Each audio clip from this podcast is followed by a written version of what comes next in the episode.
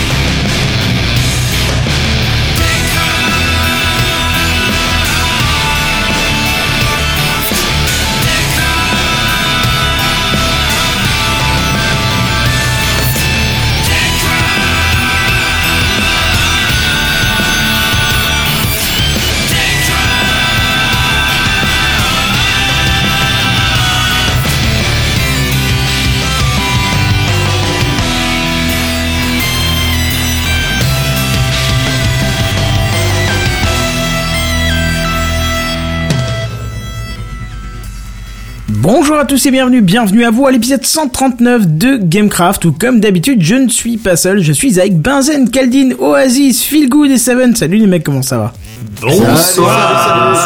Wow, vous étiez tous en cœur, c'était magnifique, on aurait dit une chorale de On Noël était fou.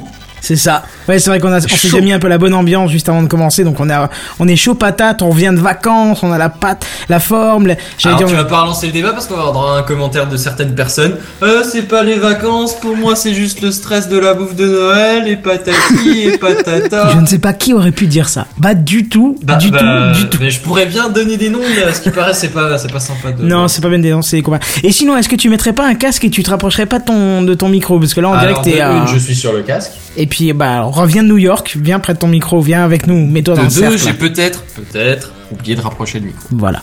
Oui, Sinon, non, les autres, comment ça va? Phil, ça va? Tu es à fond ce soir, tu vas nous, nous Ouais, présenter plein de belles choses. C'est Ouais. la rentrée, c'est pour ça. On, c'est on va parler de puces encore. On va parler de? De puces Ah, d'accord, je, Celle qui On va gratte gratter quoi. Voilà, exactement. je préfère cette vanne-là. Euh, C'est un peu facile. sinon, vous avez pris de bonnes résolutions pour la nouvelle année? Ouais, 1080p. 1080p. Ouh, pas mal Mais non Pas mal Non, non, non, non, Alors- non, pas ça. Alors je peux pas dire, Calvin nous a prévenu, mais sans déconner, vous allez la chercher loin celle-là quoi. Ah non, mais là, ce Non, non, soir, en face c'est de vénère. moi. hein. En face de moi, c'est bon. non, non, c'était même pas une blague, ça c'est interdit. Non, non, c'est bien, ça, montre qu'on va pas se faire chier ce soir. Ça, je vous le dis. Euh, Bah, 2016, on perd pas nos bonnes euh, habitudes, hein, ah tout. non, Alors, ça, ça, c'est clair, hein. effectivement. Euh, du coup, on va passer à l'introduction. C'est l'introduction. Bon, on va essayer de faire vite aujourd'hui. Oh, tu parles, c'est encore un truc qui va durer des heures, ça. Bon, et Phil, t'en as déjà parlé un petit peu, mais je voudrais, je- enfin, je t'ai- je t'ai proposé de nous en reparler un petit peu parce que je t'avoue que j'ai pas lu l'article, j'attendais que tu m'expliques un peu tout ça parce que ça a l'air plein de bonnes nouvelles, ton truc là. Alors, enfin, on a fait l'update euh, de, euh, de PodCloud. Enfin, quand je dis on, POF a fait l'update de PodCloud euh, qui permet d'exporter euh, ses, ses flux, RSS, enfin d'exporter ses playlists en flux RSS et pas que ses playlists, aussi l'ensemble de ses abonnements. Euh, du coup, on a trouvé un nom pour ça, ça s'appelle le Meta Podcast. Alors, je sais pas si vous vous rappelez à l'époque les Meta moteurs dans les années 90. Oui, bah ça, les- ça existe encore. Hein. Voilà. Oui, oui, bah, on, on l'utilisait que dans les années 80, enfin avant que Google y sorte, quoi. Euh, et donc, euh, ça, ça permettait de combiner les résultats de plusieurs moteurs de recherche. Et ben là, de la même manière, on combine euh, les flux RSS de plusieurs podcasts. Et du coup, au lieu d'avoir le flux de Gamecraft plus le flux de le flux de Café Clatch plus d'autres flux beaucoup moins importants, du coup, vous abonnez à un seul flux qui s'appelle vos abonnements. Et comme il y a toujours un ou deux podcasts que vous suivez en dilettante, ou vous suivez un épisode sur deux, ou seulement quand le titre vous inspire. Euh, du coup, eh bien, au lieu de d'avoir, euh, je sais pas combien d'épisodes non lus dans de ces podcasts, euh, de ces podcasts là dans votre lecteur, eh ben, vous pouvez simplement vous abonner à une playlist dans lequel sur PodCloud vous aurez rajouté les épisodes un par un. Voilà, et c'est c'est tout simplement ça, c'est-à-dire que maintenant, c'est les auditeurs qui créent leur propre flux de podcast à partir des émissions qu'ils aiment bien. Voilà, et donc euh, pour en savoir plus, euh, bah, allez voir sur le blog de, de PodCloud, par exemple. Bah, attends, sur la- détail. sur- Comment, comment tu définis les, les épisodes que tu rajoutes Je veux dire, euh, c'est défini automatiquement Bah, quand ou une personne doit le faire ou? Alors, bah, il y a deux solutions. Soit c'est le flux de l'ensemble des podcasts auxquels tu es abonné. D'accord? Mhm. Et forcément, ça va, te, ça va te rajouter tous les épisodes. Dès qu'il y a un épisode qui, euh, qui sort Ouais. sur l'un des podcasts auxquels tu es abonné, ça va te le mettre dans ton flux de nouveautés. D'accord D'accord, ouais. Soit sinon, si c'est une playlist, c'est toi qui, euh, qui quand tu es sur PodCloud, fais tiens cet épisode, il m'intéressera éventuellement. Euh, donc Ah, soit c'est tu genre, euh, admettons, euh, excuse-moi de te couper, mais juste ça, ça me fait penser, du coup, c'est un peu la liste à regarder pour plus tard de YouTube ou un truc C'est comme un ça. peu ça, ouais, parce que nous on a plusieurs playlists à te proposer. On a des playlists qui sont rentrées de base euh, avec matin, soirée, euh, tu sais, pour- histoire de donner un peu des des, des euh, des indices. Tu vois, par exemple, moi c'est la playlist trajet que j'utilise le plus parce que bah au final j'utilise mon euh, mon iPhone euh, pour écouter des podcasts principalement dans la voiture. Donc c'est cette playlist là que j'ai utilisée, mais j'aurais pu utiliser une autre. On a la playlist favori qui a l'avantage que euh, c'est plus simple de les rajouter dedans parce que t'as juste un clic à faire sur la petite étoile. Euh, alors que sur les autres, faut que tu cliques sur plus et que tu choisisses ta, ta playlist. Voilà. C'est un peu Donc, fatigant et euh, c'est un peu, ça fait deux clics au lieu et- d'un, tu vois, voilà, c'est un peu chiant. Non, mais me dis, ouais. typiquement, typiquement, cette playlist-là, elle est super pratique quand t'as un pote qui te fait Ah, j'ai écouté le dernier épisode de tel podcast ou j'ai découvert tel podcast, je te conseille d'écouter tel épisode pour démarrer. Et au lieu de t'abonner au flux, d'aller chercher cet épisode-là, tu te le rajoutes dans la playlist et puis après, quand tu vas sur, euh, sur ton téléphone, soit euh, t'es- ça- tu l'as mis en téléchargement automatique, soit tu le récupères directement sur, euh, dans, dans, dans la liste de tous les épisodes que tu as dans ton flux. Ça a l'air sympa comme tout. Après, ça dépend des réglages de ton lecteur de podcast. Alors là, bon, j'ai donné l'exemple d'un iPhone ou d'un téléphone en général, mais euh, et ça tu peut devras marcher. avoir honte, mais c'est pas le sujet. Non, non, mais c'est non, mais ou un smartphone en général, j'ai dit. Euh, mais euh, mais ça peut marcher aussi euh, si vous avez un lecteur de podcast sur votre ordinateur au bureau et un lecteur de podcast sur votre ordinateur à la maison, en plus de l'utilisation que vous avez sur votre téléphone mobile. Au final, ça permet aussi de pouvoir avoir un une playlist par par appareil. Et le petit plus de la maison Periglioni, comme dirait l'autre, euh, c'est que euh, Excuse-moi, c'est quoi la maison de Pèlerignoni ah putain, c'est un sketch d'Elysée Moon qui doit dater des années 90. ça, Je suis désolé. D'accord, là, c'est- ok, je sais pas d'où ça vient. C'est une Non, non, c'est bon, c'est bon, j'ai la référence, ça me suffit. Et euh, et donc euh, c'est que comme vous euh, passez par des flux qui sont créés par PodCloud, du coup on a pu un peu tricher sur les flux. Et les adresses qu'on vous donne, ça renvoie toujours vers le média euh, de votre euh, de, de la maison de production de votre podcaster. hein. C'est-à-dire que ça renverra toujours sur le serveur à Kenton ou le serveur de, de Soul City euh, pour pour télécharger l'épisode de Gamecraft. Mais juste avant, ça viendra faire un détour d'attrait de TechCraft, pardon. C'est les, les vieilles habitudes. Euh, ça viendra faire un petit relais par chez nous, une petite redirection, et nous, ça nous permettra de pouvoir, si, si, si vous le souhaitez, hein, euh, compter comme quoi ça a déjà été lu. Ah oui, bah voilà, ça c'est Au bon, moment ça. du téléchargement. C'était ma prochaine question. Et du coup, comme on peut travailler sur les flux aussi, on peut faire des flux qui ne contiennent que les épisodes non lus. Au final, vous pouvez avoir donc du coup plusieurs appareils sur lesquels vous avez vos nouveautés. Décidez que vous aurez le flux qui marque comme lu quand on télécharge un nouvel épisode et qui ne présente que les épisodes qui ne sont pas déjà lus dans le flux. Et comme ça, vous pouvez donc du coup euh, décider d'écouter un épisode d'un podcast sur un, appareil, écouter un autre épisode d'un autre podcast ou même du même euh, sur, euh, un autre et jamais vous relirez ou retéléchargerez deux fois le même épisode sur deux appareils différents. Voilà. Le seul truc sur lequel on n'est pas encore bien chaud, mais parce que pour l'instant, il nous faut, enfin, pour ça, il faudrait une application où il faudrait qu'on fasse des API beaucoup plus avancés, mais là, on parle de très très loin. Ça serait de pouvoir commencer la lecture sur un appareil et reprendre sur l'autre. Mais bon, pour ça, il y a le site Ah, mais web. là, déjà, il faut synchroniser Là, il y a le site de web hein, lecture, qui quoi, permet de le c'est- faire. C'est euh, Avec une voilà, commune. euh, avec même une queue de diffusion commune sur le site web. Mhm. Ta, ta queue de diffusion, tu la retrouves dès que tu te connectes sur un autre appareil. Bon, en tout cas, c'est extrêmement complet, on est étais, d'accord. Donc voilà, on commence à avoir un sacré truc sympathique. Bon, bah voilà, c'est n'hésitez surtout, pas. c'est surtout pratique sur les smartphones. Si vous voulez vraiment le détail du détail, la technique, tout ça, vous allez sur le blog de PodCloud. C'est quoi C'est blog.podcloud.com, .fr, un truc comme ça .fr, c'est ça. euh, Et sinon, euh, dans la FAQ aussi, il y a un billet un peu plus détaillé sur comment ça marche. Donc là, pareil, c'est faq.podcloud.fr. Voilà, donc juste pour être sûr, moi je, je peux importer euh, une playlist qui vient de chez vous et ça saura exactement quand j'ai lu tout ça et voilà quoi. Oui, C'est ça. Bon. Et tu peux choisir, en plus, si tu veux que ça marque comme lu ou que ça marque pas comme lu, etc., etc. D'accord, bon bah je vais perdre une partie de mon dimanche après-midi, c'est cool. Probablement. Voilà, bon, ça c'est fait. Du coup, quelque chose d'autre pour l'intro ou sinon on passe directement aux news high-tech On peut passer aux news high-tech. C'est les news high-tech. C'est les news high-tech. C'est les news high-tech. C'est les news high-tech. T'as vu le dernier iPhone, il est tout noir. C'est les news high-tech. Qu'est-ce que c'est le high-tech? C'est plus de mon temps tout ça. Sayonara Toshiba, vous connaissez sans doute tous la célèbre marque japonaise Toshiba qui fabrique notamment euh, que ce soit des ordinateurs, des composants électroniques ou même un peu d'électroménager. eh bien, cette euh, société a annoncé qu'ils allaient arrêter leur euh, partie de fabrication d'ordinateurs et d'équipements électroménagers. Ah, L'électroménager, ah, même pas qu'ils ont ça. Ah, alors, l'ordinateur, c'est confirmé, l'électroménager, dans, dans les différents articles que j'ai trouvés, il détaillait pas plus après ce en quoi, en quoi il consistait. Et je vous avoue que de l'électroménager Toshiba, ça me parle pas du tout. Mais bon, Bah, non la marque en elle, la marque en elle-même est quand même assez conséquente, que ce soit même dans les dans les PC ou l'informatique en règle générale. Donc c'est quand même un, une annonce qui est assez, assez, comment dire, assez alarmante, on va dire, assez décevante. C'est dommage, quoi. Et ça a été, ça a été confirmé par euh, euh, le, le par le PDG de Toshiba qui s'appelle, alors pardonnez pour la prononciation, Monsieur Masashi Muromachi, qui l'a annoncé de manière officielle dans un, un, un journal japonais, euh, voilà. Euh, bah, en fait, parce que il- la, comment dire, la section des fabrications des PC pour Toshiba, c'est un, un, un secteur qui est très concurrentiel. On sait déjà ouais. que Sony s'y est cassé un peu les dents euh, et s'est retiré du marché en 2014. Que Samsung a fait... 2014 Oui, j'ai fouillé aussi. J'ai J'aurais dit plus long que ça, mais ouais. Bah, non, vois, remarque, bah- Sony Vaio, c'est pas si vieux que ça en fait.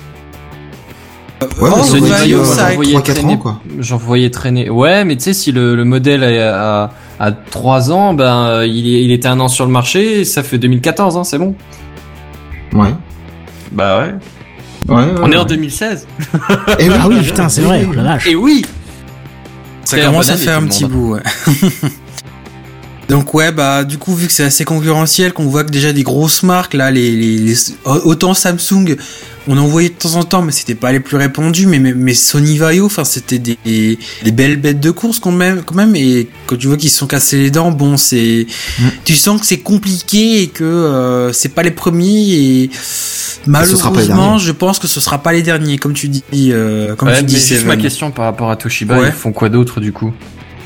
Bah, ils, sont pas mal implantés, ils sont pas mal euh, développés dans tout ce qui est la fabrication de semi-conducteurs. C'est tout ce qui est des composants que- électroniques euh, à divers niveaux que vous retrouvez sur les cartes électroniques directement en fait.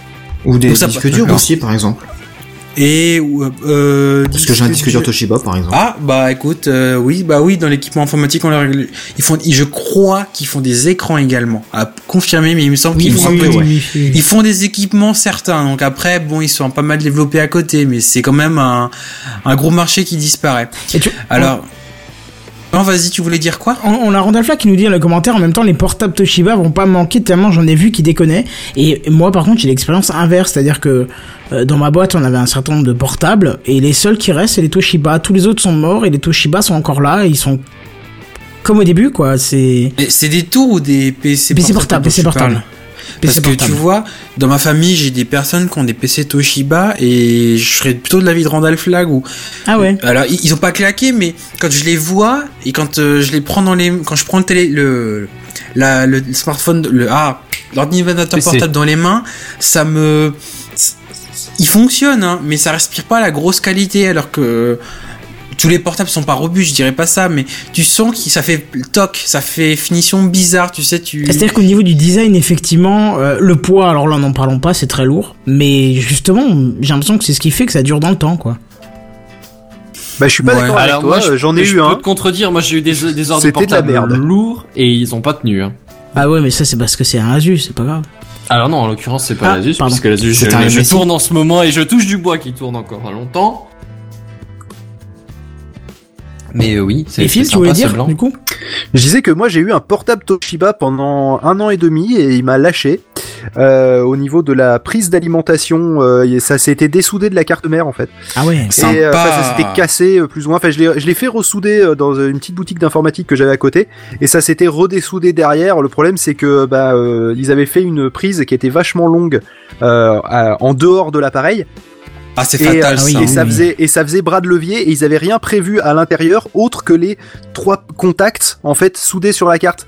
Donc euh, du coup, ça tenait pas. Et honnêtement, au niveau des plastiques aussi, euh, je, euh, je rejoins Oasis sur le côté que c'était des euh, c'était un plastique qui était de merde. Et pour l'avoir démonté, monté plusieurs, euh, enfin dé- démonté plusieurs fois pour accéder à la carte mère pour pouvoir aller refaire ressouder le machin, euh, le le il y avait plein de petites pattes à la con. C'était super, enfin c'était super fragile en fait.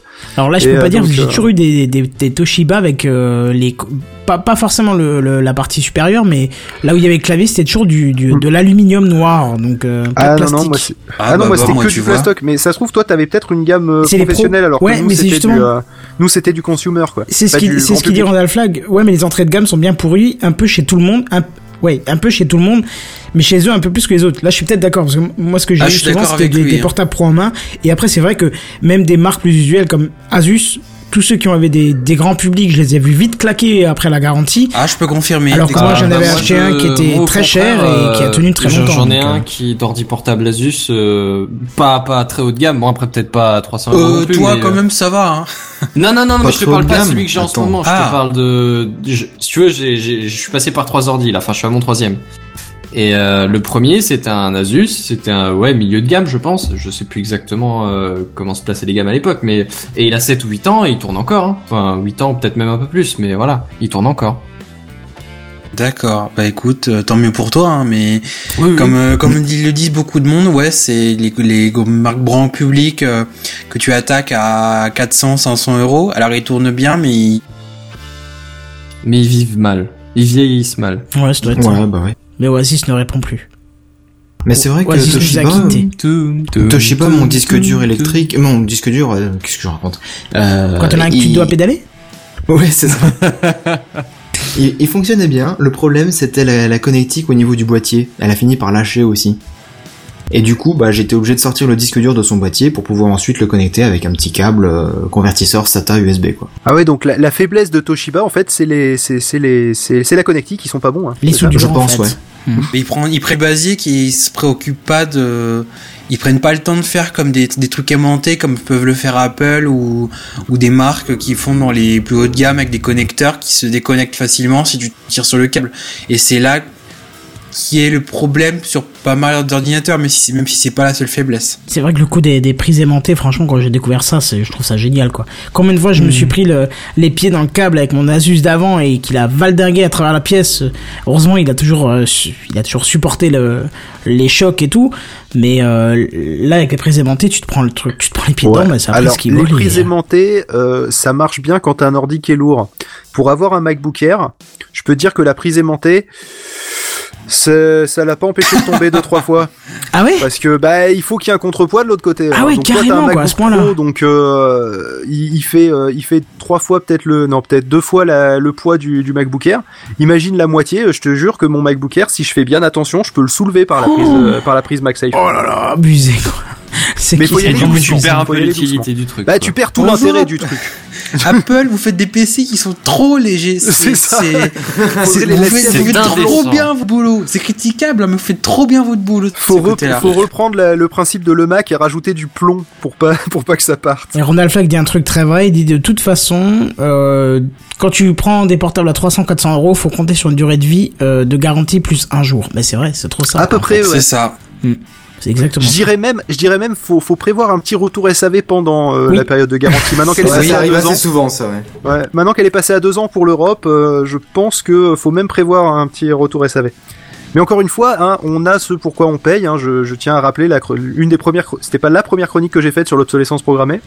Hein, c'est- faut arrêter d'acheter des PC pas chers, c'est de la merde. voilà, on pollue la vrai. planète Eh en faisant oui. ça. Mais bon, on va pas rentrer dans le dans la polémique. Je vous propose qu'on passe à la news suivante. Hop, hop, euh, ah je- oui, oui. Non, là, il avait pas fini. On a Ah, un peu pardon. digressé, mais quand même pour bon, bon, finalement ça va. Pour en revenir, finalement ça va mal pour Toshiba, mais c'est il y a pas qu'au côté des PC que ça va mal parce que le recul des ventes des PC, ça fait 5 ans qui qui qui passent leur temps à à baisser, baisser, baisser, jamais remonter et c'est voilà c'est le, le coup d'arrêt final.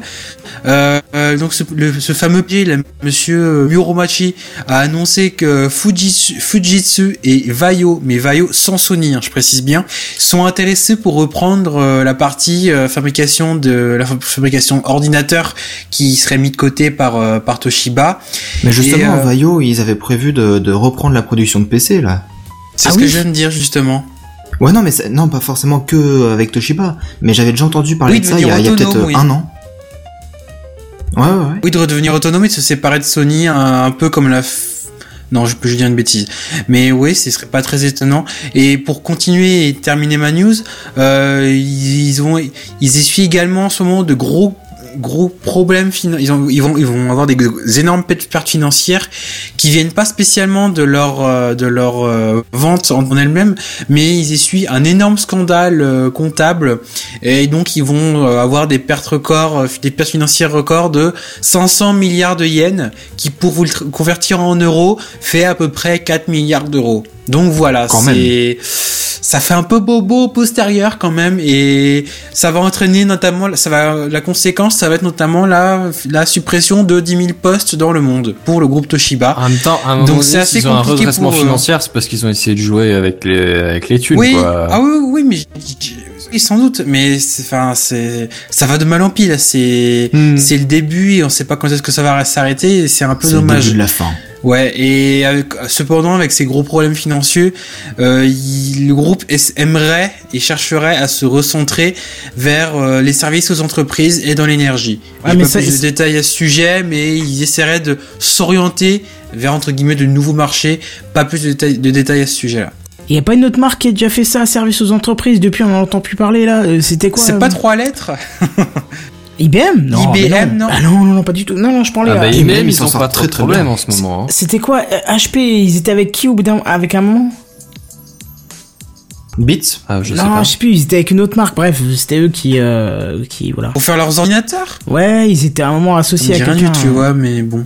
Intel? Non, non, non, mais non, Intel c'est un constructeur, je te parlais d'un distributeur, mais bon, enfin bref, Ah. Euh, pas un intégrateur. Mais bref, euh, on s'en fout, on a compris le, le principe.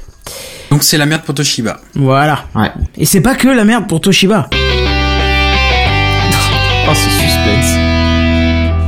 Et Twitter veut changer les règles. Tu vois, c'est ce que je viens de dire, c'est pas que la merde pour Toshiba, quoi. Et oui. Et donc après avoir, changé euh, notre cher bouton favori euh, sur Twitter, ils ont décidé d'augmenter la taille des tweets.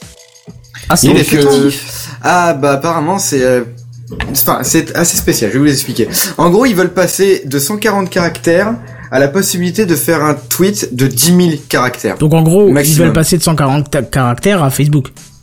C'est un peu ça. Voilà, ok.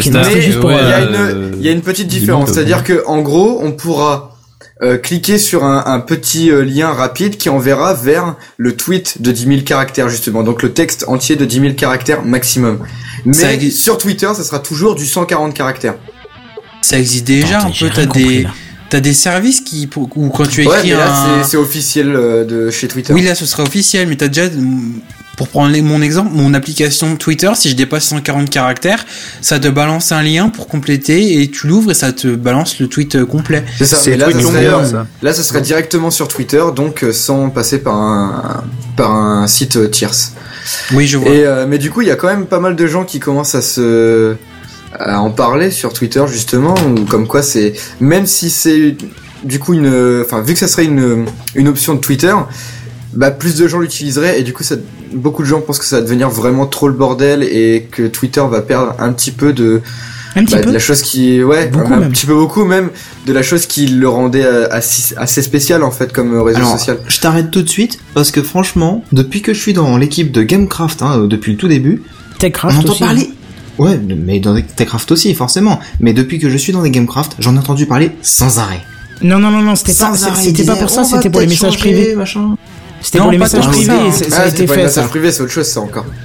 Ça a été Parce fait, que ça. dans les messages privés aussi, c'était limité à 140 Ouais, oui, c'était mais là à c'est limité ouais. et Oh c'est là très là. bien parce que du coup un message privé. Ouais, parce que les messages privés c'est super chiant ouais. C'est comme une messagerie si tu veux, mais. Bah, il C'est quand même, quand hein. même les messages en interne sur Facebook, hein, sauf que là, quand t'écrivais à ton pote, bah t'écrivais 5 ou 6 messages pour dire un truc assez classique, donc c'était un peu bête. C'est Ah, ça. clairement, ouais les mecs qui, je suis sûr, au début le fustigeaient, maintenant ils font ah mais c'était mieux euh, comme ça, c'était pas bien avant. Non, je pense que ça a été assez pratique pour tout le monde. Non, euh, ouais, cette en message privé, oui, parce que ça, si tu veux message privé, ça, ça, vient utiliser une messagerie, tu vois, donc ça reste cool. Mmh, que t'es pas limite. Là, mais là, 10 000 caractères, ça risque d'être euh, compliqué aussi euh, Moi, à gérer, parce que sur Twitter, il y a beaucoup de gens qui ont beaucoup d'abonnements et voir 100, enfin des trucs de 140 5, ah, pardon, 240 caractères maximum, ça va quand t'as plein d'abonnements, mais si euh, d'un seul coup dans la moitié de tes abonnements il y, y, en a qui, euh, qui, qui font des messages de 10 000 caractères, euh, ça va peut-être un petit peu pourrir le, bah, ce qui me fait plus bah, peur, c'est les entreprises, le démarchage, la publicité, enfin tous les rats, tout, tout, le cancer de l'internet et de, l'humanité, tu vois. Donc, ah, ils ah, vont pouvoir en profiter à fond, ouais. Ouais, mais vous, vous, craignez surtout que ça devienne un petit peu comme Facebook, mais bon, quand bah, regarde mon fil d'actualité Facebook, euh, c'est très très rare quand même qu'il y ait des posts de plus de deux lignes ou trois lignes de texte. ouais, Et mais puis, quand si, on, cas- si on voulait que ça Ouais, devienne mais Facebook, t'as on sur amis, Facebook, alors. euh, C'est... Non mais attendez, quand c'est le cas, de toute façon, c'est marqué lire la suite. Donc si t'as envie de voir tout le texte, tu cliques sur le petit bouton là et tu vois toute la suite. Bah, mais sinon, sera, tu vois c'est- pas de gros C'est à peu posts. près ça que ça va faire sur Twitter, justement. Ça sera un je vois petit pas euh, lire en la quoi est suite. le problème en fait. Bah, autant, Bah, le problème, autant aller sur Facebook. Facebook. Voilà, c'est ça, autant aller sur Facebook. J'ai les deux, c'est pas du tout le même style d'utilisation. Ah, et voilà. et- Bah, si j'utilise Twitter, Facebook, c'est pour vois. 140 Et caractères. j'ai pas envie de me créer un autre compte Facebook. J'ai chaque, chaque euh, réseau social a son type d'utilisation. C'est ça. C'est comme si je te dis que maintenant Facebook du jour au lendemain veut limiter à 140 caractères. Tu vas dire quoi? Quoi? Eh ben, je vais ailleurs. Bah voilà, bah c'est ça. Bah c'est exactement ce qu'on est en train de t'expliquer avec Twitter. Ah oui, mais tu non, comprends pas non, pourquoi non. on râle, mais alors que si je te dis la même chose avec le réseau social que t'as l'habitude d'utiliser, tu dis bah non, bah j'irai ailleurs. Bah c'est la même Ah chose. non, là t'inverses les choses là. Bah oui, justement Mais pour là, aujourd'hui, que je suis pas limité, et là tu me proposes de me limiter. Forcément, je vais aller ailleurs. Bah oui, c'est justement c'est ce que je t'explique, c'est que si tu Non, changes mais- la, la nature même du réseau social, t'as pas envie d'en- d'y rester.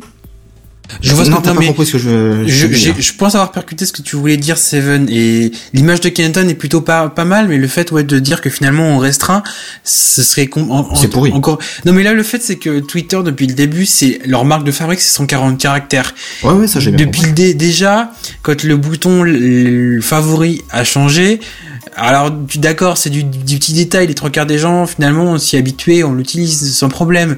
Mais sur le coup, ça t'embête. Et là, c'est la barrière, c'était leur marque de fabrique, c'est ça t'a, faut faire des messages concis. Le but c'est pas de raconter ta vie, de, même s'il y en a qui le font.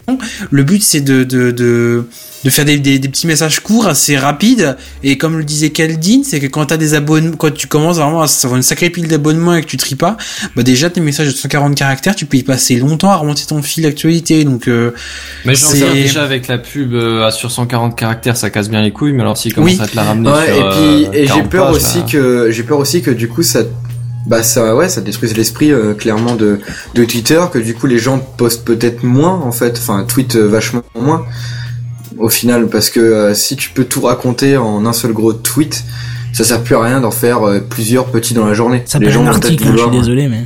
Ouais, c'est ça. En fait, euh, les, les gens, à la place de, de faire des, des tweets de 140 caractères de temps en temps, ils vont faire des longs textes. Et j'ai truc- peur que justement, il y ait moins de choses. Au final. Et, et je- j'ai surtout peur que certaines marques prennent l'habitude, enfin l'habitude, ouais, de de, euh, de faire de la promo où là ils devaient faire des messages un peu concis, même si pour, enfin, je- j'ai du, mal à croire que des gens suivent des comptes Twitter de marques euh, qui font juste de la pub, mais bon, bref. Alors moi je suis innocent, c'est une marque, mais ils sont marrants. Oui, après t'as des community Voilà. managers qui sont fans, mais ce que je veux dire c'est qu'au bout d'un moment, les peut-être que t'as des il reste peut-être y avoir des, entre guillemets dérives avec du fait des 140 caractères qui vont être euh, dispersés ou euh, des t'auras des pavés et des la publicité assez longue, assez complète et c'est pas ce qui est voulu depuis le début. Le je- le postulat de base exact je l'ai pas mais ça perd la nature et le ce qui a fait le, le service même si c'est le but c'est de les rendre euh, comment dire de rendre le le service plus grand public on perd sa sa marque de départ quoi Je suis pas d'accord avec Mais assez Oasis, mais d'une force. vas-y Alors, en fait, il y a plusieurs raisons. Euh, la première, euh, c'est les, sur les Chapitre pubs où tu 1. disais que exactement où tu disais que euh, les euh, au niveau de la pub, euh, ils allaient euh, s'habituer à faire des des trucs de plus en plus longs, etc. Euh, je rappelle que les pubs les plus courtes sont celles qui fonctionnent le mieux, donc d'un point de vue visibilité, ils vont pas s'emmerder. Euh, et en plus, les images, c'est ce qui fonctionne le mieux et c'est déjà ce qu'ils utilisent à l'heure actuelle. Donc la limite de caractère, les pour les pubs, ça va absolument rien changer. Au niveau aussi de d'une d'une news qu'il vaudrait faire plus longue, imaginons que tu suives un, compte euh, d'actualité, euh, genre je sais pas la- l'AFP, éventuellement ils vont eux ce qu'ils vont faire c'est qu'ils vont faire en sorte que euh, toute l'information tienne dans les 140 caractères. Donc tu vas savoir si ça t'intéresse ou pas et tu décideras de cliquer sur lire la suite ou pas. D'accord? Donc quelque part ça ne peut ça- voilà voir le détail. Ça ne peut que t'apporter. Et enfin sur les euh, sur l'état d'esprit qui risque de pas être le même que sur euh, que sur Facebook. Euh, le fait que vous soyez tous inquiets que cet état d'esprit change me fait penser moi à l'inverse que justement il ne va pas changer. Il y a un esprit Twitter et il y a un esprit Facebook. L'esprit Facebook, il est familial, relationnel, social, d'accord? L'esprit Twitter est plus informatique et euh, informatif, pardon, et professionnel. Et ou professionnel. Ça- Alors il y a un côté social, professionnel, on est d'accord, hein, parce que là c'est mais- LinkedIn, mais... Oui, non, mais quand je dis professionnel, c'est justement des, euh, des comptes d'actualité, des Ouais. community Mais j'aurais tendance managers à qui- moi, je, à je dire par professionnel. C'est, c'est, c'est pas un truc, euh, ah, ma cousine, elle a fait machin. Ouais, mais dans ce cas, euh, j'aurais voilà, tendance à dire anonyme. Tu vas C'est- pas, tu sans relationnel. Pas tes vacances. Oui, non, mais tu racontes pas tes vacances sur Facebook comme tu les racontes sur Twitter. Sur Facebook, Non, tu vas faire un roman, mettre 45 photos euh, sur Facebook. Hein, tu parles. Sur, Ouais, ouais. Tu vas faire un roman, tout ça. Sur Twitter, tu vas au fur et à mesure de, c'est aussi ça la différence, c'est l'instant- l'instantanéité de Twitter. Euh, c'est au fur et à mesure de tes vacances, tu vas poster un lien vers ton ta dernière photo Instagram. D'accord? Chose que tu vas pas faire sur Facebook où là tu vas être plus euh, tu vas faire plus un résumé et faire plus un pavé. Donc l'esprit il va il va pas être trahi par ça je pense au final parce que de toute façon nous on l'a déjà dans notre conscient et dans notre inconscient. On ne va pas fonctionner, on ne va pas partager les mêmes choses de la même façon sur ces deux réseaux Ah bah sociaux. non, non, non. Et c'est ça qui va faire, qui va continuer de faire cette différence entre Facebook et Twitter. C'est les gens que vous suivez déjà actuellement et que vous n'allez pas décider de, de, de virer parce que Twitter est passé à 10 000 caractères et uniquement pour cette raison-là, s'ils font les cons évidemment. Euh, et du fait que ce qu'il a maintenant une maturité, qu'il a une existence, que que euh, il y a très peu de nouveaux arrivants sur Twitter, on va dire maintenant. Qu'il a Et les besoin de nouveaux- fric. C'est leur problème d'ailleurs. que les voilà que les nouveaux arrivants ils vont aussi se plier à l'existant ils ont une identité propre et ils peuvent se permettre de remettre ça en cause de remettre les 140 caractères en cause parce qu'ils ont la maturité donc je serais pas aussi inquiet que vous au final Au final, on verra ça Voilà. très rapidement, je pense. C'est ça. très Tu as, tu as des notions de bah, date ou pas, Caldine Euh, non, je crois que c'est vers mai qui prévoyait ça. Je suis pas sûr. Du tout. Bon, bon, on verra tout ça. Et comme dit Ronald Flag, de toute façon, la prochaine étape, c'est de rajouter le HTML dans les tweets. Euh, ça va être drôle. eh pouvoir Ah là, mettre ça en gras et en italique je suis pour hein. Non, non, pas moi, pas moi. Non. Ah, non. si ça Ça serait devient un forum, ça, après. Bah oui, c'est ça, ça devient un blog. pas Et comme dit, comme dit Yannick, blog, il, fait, hein. il réinvente le blog. Ah, en je fait. suis pas si opposé C'est ce que- ça voilà ce que perso, mais... Mon Dieu, vous avec dites des petites lettres qui sautillent aussi ça serait pas mal Vous, Non, vous dites des des bêtises. Allez, vous lavez la bouche avec de l'acide. bon je vais fumer une clope ça fera l'affaire Oh, et c'est pas bien de fumer, tu devrais savoir, fumer tu.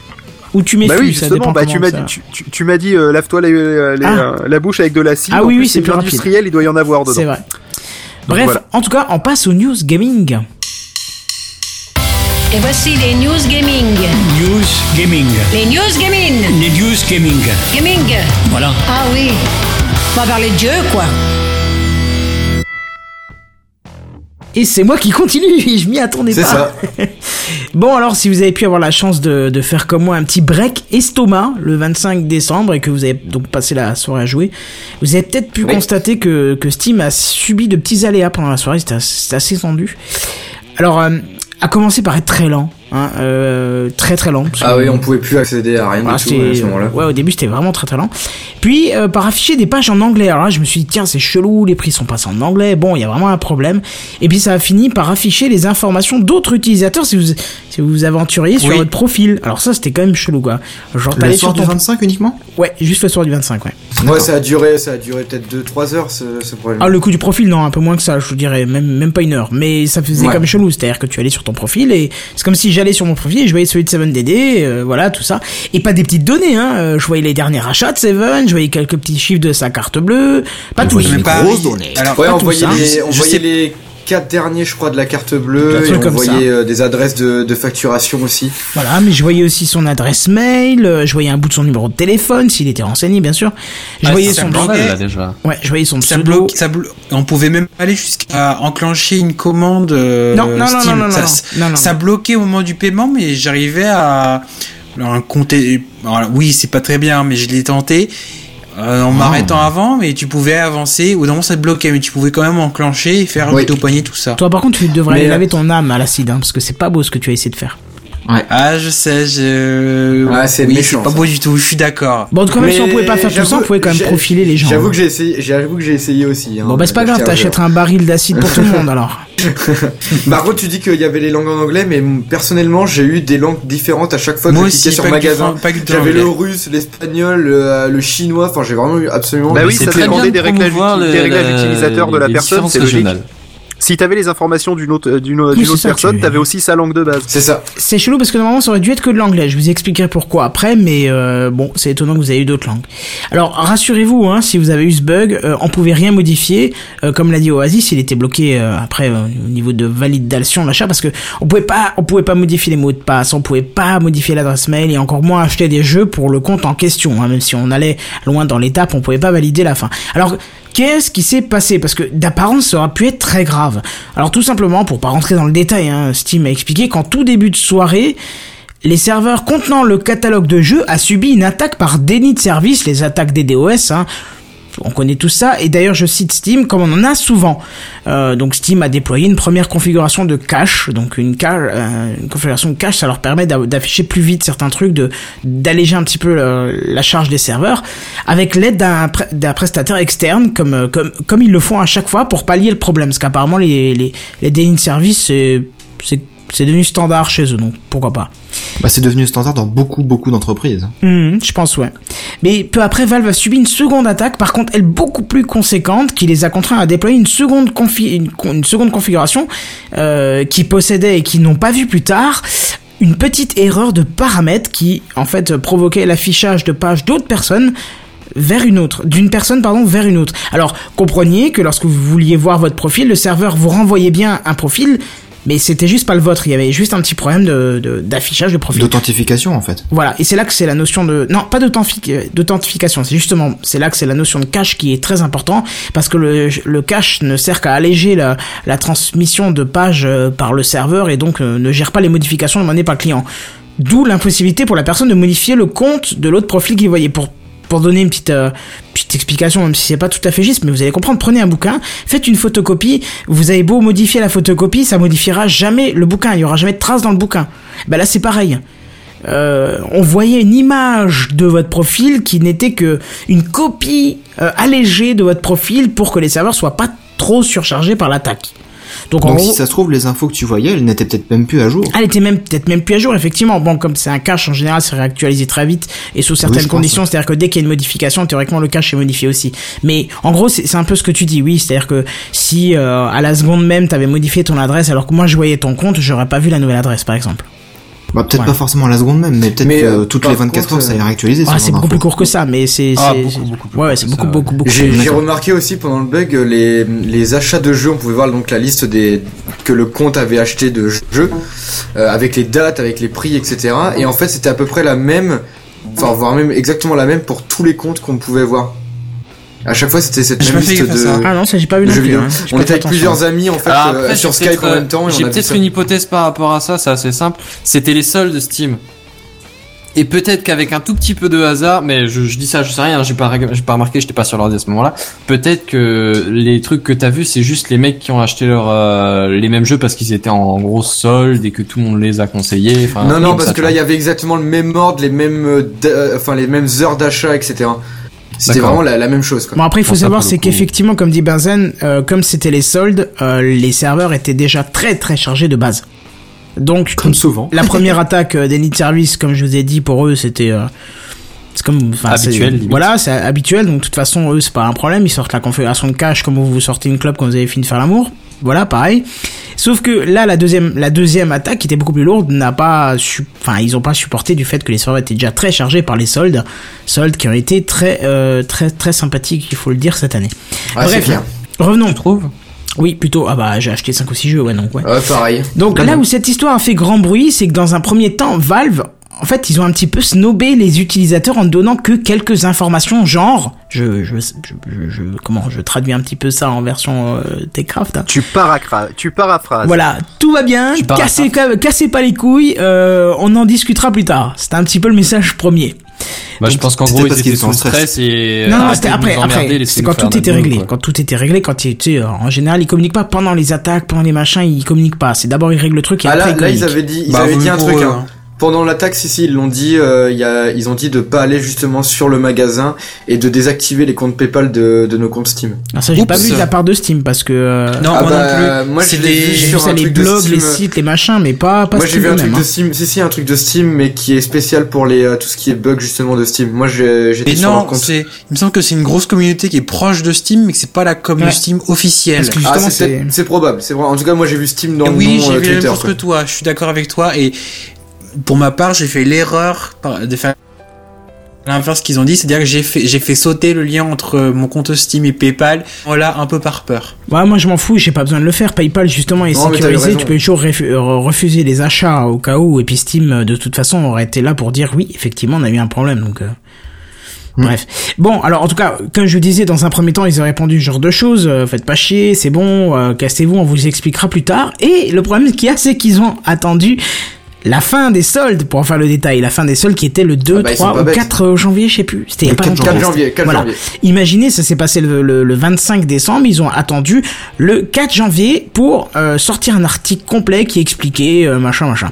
Ce qui est idiot, hein, parce que les comptes concernés n'ont pas été corrompus ni rien. Il n'y a pas eu de problème de transaction d'argent, il n'y a pas eu de piratage, il n'y a rien eu de tout ça. Non.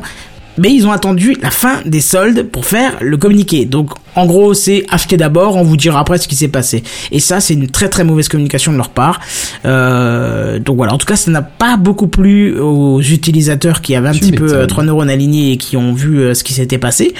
Et ça peut se comprendre. Franchement, ça peut se comprendre parce que vous dire non, non, ouais, ah, c'est les soldes, c'est bon, on vous expliquera plus tard. Pour l'instant, vous consommez. On vous explique quand c'est fini. Euh, Gab, il a besoin de s'acheter une nouvelle chaise de bureau. euh, voilà quoi.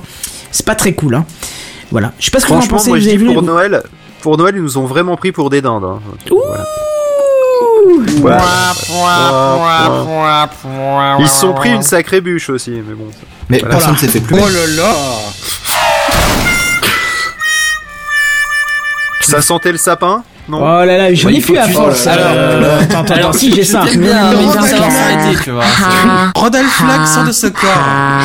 Il faut savoir s'arrêter. Les Bon, allez, les blagues, c'était cadeau, Sont les voilà. plus courtes. Mais si on peut en revenir à ça, moi personnellement ça m'a pas dérangé pour acheter ensuite des jeux après le problème. hein. Ah non, non, moi non plus. Ouais, après l'avoir vécu en live, c'était pas non plus super méchant. quoi. Justement, c'est ça l'intérêt de passer par PayPal, c'est que s'il y a un problème, PayPal est quand même réputé, et ça m'est déjà arrivé une ou deux fois depuis que je suis sur PayPal, d'avoir un problème avec l'acheteur, euh, enfin l'acheteur, euh, non, non, l'acheteur c'est moi, le vendeur, pardon, et de me faire rembourser par PayPal sans sans rechigner, c'était on vous rembourse d'abord, on vérifie qui a raison et on en reparle après. Et genre un mois, deux mois, trois mois après, c'était ah ok, non mais c'est bon, vous aviez raison, machin, machin. Mais d'abord c'est on vous rembourse, on bloque la transaction, on résout le litige et voilà. Donc je me dis même à côté de Steam, ils auraient dit d'abord, euh, enfin tu vois, ils t'auraient protégé ou au pire tu coupais le compte, voilà, t'as perdu, Oui, t'as perdu 30 euros, tu, tu peux pas perdre plus que ça quoi. Qu'est-ce que tu voulais perdre? C'était les soldes. Je prenais les jeux les plus chers, c'était 50 boules quoi. C'est ça. Mais ça reste quand même 50 euros. Mais bon, si. Que Valve euh, contre, que PayPal t'aurait remboursé. Donc Par contre, ce que je trouve dommage, c'est qu'ils ont pas fait de, de petits cadeaux aux, aux personnes à qui on a vu le compte, quoi. Ça aurait été peut-être le minimum. Bah après, c'est pas, pas. évident de Ah, mais deviner comment euh, tu qui peux est-ce qu'il a vu et qui savoir a ça, pas vu, quoi quoi. Bon, déjà, ils vont contacter chaque personne qui ont été euh, concernées par euh, les comptes vus par d'autres. Ils sont, en, ils sont en investigation Ah, parce que voilà. comme je vous l'ai dit, c'est une- c'est un prestataire externe qui gère le cash et donc c'est le prestataire externe qui doit euh, sortir toutes les pages qui ont été envoyées chez les clients et, et leur dire euh, qui était dessus. Donc euh, déjà là, Là, le stagiaire, il va le pages. sentir passer. non mais ce qu'il faut savoir c'est que c'est Steam apparemment qui avait la, la config euh, avec l'erreur dedans et enfin c'est Valve pardon et du coup ils ont Ouais. Fourni ça au prestataire alors eux ils se retournent en disant oui mais c'est le prestataire qui affichait c'était pas nous oui mais l'erreur venait de chez vous alors tu vois c'est un petit peu euh, oui c'est nous mais c'est pas trop nous quand même mais en fait on n'est pas tout seul dans l'erreur mais tu vois bon on sent que En fait, c'est euh, leur problème. Hein. voilà C'est très ont compliqué pour les deux, quoi. ils ont fait une connerie, ils osent pas trop l'assumer parce que euh, surtout parce qu'ils ont voulu attendre la fin des soldes et ça c'est pas cool. Bref, voilà, news suivante.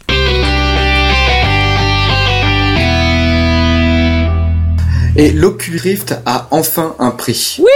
Ah. Ah Et quel prix Et quel prix Et quel prix Et quel prix faut-il payer pour avoir un Oculus Rift? Et bah c'est pas moins de 599 dollars.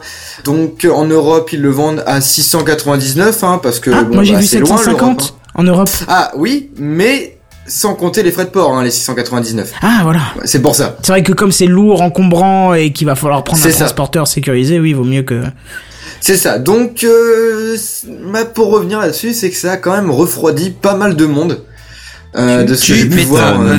Ah non mais pour un accès, juste un, enfin c'est pas un simple accessoire, faut faut quand même l'avouer, c'est quand même un truc assez ouf d'utiliser l'Oculus Rift pour jouer et tout ça. C'est une super technologie, euh, mais Mais bon, faut pas déconner quand ouais. même. c'est ça. Sachant que la, les, euh, le, le kit de développeur, je crois qu'il était dans les 300 euros à l'époque. Dans même les si c'est une 300, ancienne- 350, ouais. Ouais, c'est ça. 350, Bon ouais. après c'était une c'était une version moins bonne. Ça faut l'avouer. C'était avec euh, c'était avec une résolution, euh, résolution très très basse, euh, il me semble, euh, par rapport à maintenant où il y a de la 4K dans chaque écran. Yeah. Mais justement, là, c'est la version finale qui sort ou... Euh, oui, c'est la version finale. Alors je saurais pas trop dire le nom exact. Je crois que c'était le CE quelque chose, un truc dans le genre. Ouais, la version 1, quoi. Ouais, c'est ça. Oui, c'est la version finale de la version première finale. version. Mais C'est ça. Et donc elle est vendue avec une manette de Xbox et euh, et je sais la moindre des choses. je crois. Et Ouais, une ouais, c'est ça. webcam qui Et une sert au tracking. Ça. C'est ça. Euh, par contre, ils ont aussi annoncé euh, le minimum qu'il faut avoir pour son PC pour euh, installer le. Et là, ça fait Rift. mal au cul. Bah un petit peu parce qu'il faut quand même avoir un bon PC, c'est-à-dire un processeur Core i5, euh, bah un bon Core i5, euh, 8 C'est-à-dire Go de RAM, bah c'est-à-dire le 4, euh, le 4590, Ah ouais. voilà, euh, plus 8 Go de RAM, bon ça Ah bon, ça, ça va, c'est standard. c'est ça et une carte graphique haut de gamme. C'est-à-dire Donc euh, Capable de gérer la contre, 4K déjà Bah des ouais, Double des 4K? GeForce, euh, les, les dernières GeForce c'est les 900 euh, je sais plus combien euh, je sais plus le nom. De toute façon, Franchement, le les- prix, t'allais l'acheter, sans déconner Bah je pense que quand quand t'as l'argent pour te payer un Oculus à 600 enfin à 750 euros, t'as aussi l'argent Ouais. pour te payer un bon Il y, a PC un- il y a derrière. un peu de ça déjà. C'est ça. Donc euh, ouais, ça a refroidi pas mal de gens. J'ai vu sur Twitter, je suis pas mal de gens qui étaient euh, qui qui sont fans de la de la réalité euh, réalité virtuelle et qui bah, se disent euh, bah ça va faire comme euh, les lecteurs DVD à l'époque quand c'est sorti. Au début, c'était un petit peu cher, les gens en achetaient pas trop, il y avait que les gens qui avaient un peu d'argent et puis au fur et à mesure, ça devient moins cher et euh, ça rentre dans tous les foyers. Mais Bah, t- Tu et- parles des lecteurs DVD, mais c'est valable pour toutes les technologies. Même hein. les Tu prends par Blu-ray, c'est exemple, ça, c'est ça. par exemple les voitures électriques, qui n'a rien à voir avec ça. Au début, c'est super cher, et on espère qu'un jour, ce sera beaucoup moins cher pour que le, Ouais, bien le commun des mortels puisse en acheter. Honnêtement, si j'avais la carte graph, 600 euros, bah, ça C'est pas si inaccessible Voilà, ça. c'est ça, ça coûte franchement, cher. Non, 750, 750. Mais même, Ouais, mais, mais même, ça même, va, tu euh, mets 690, t'es plus à 60 euros près, faut être honnête. euh. Oui, c'est sûr.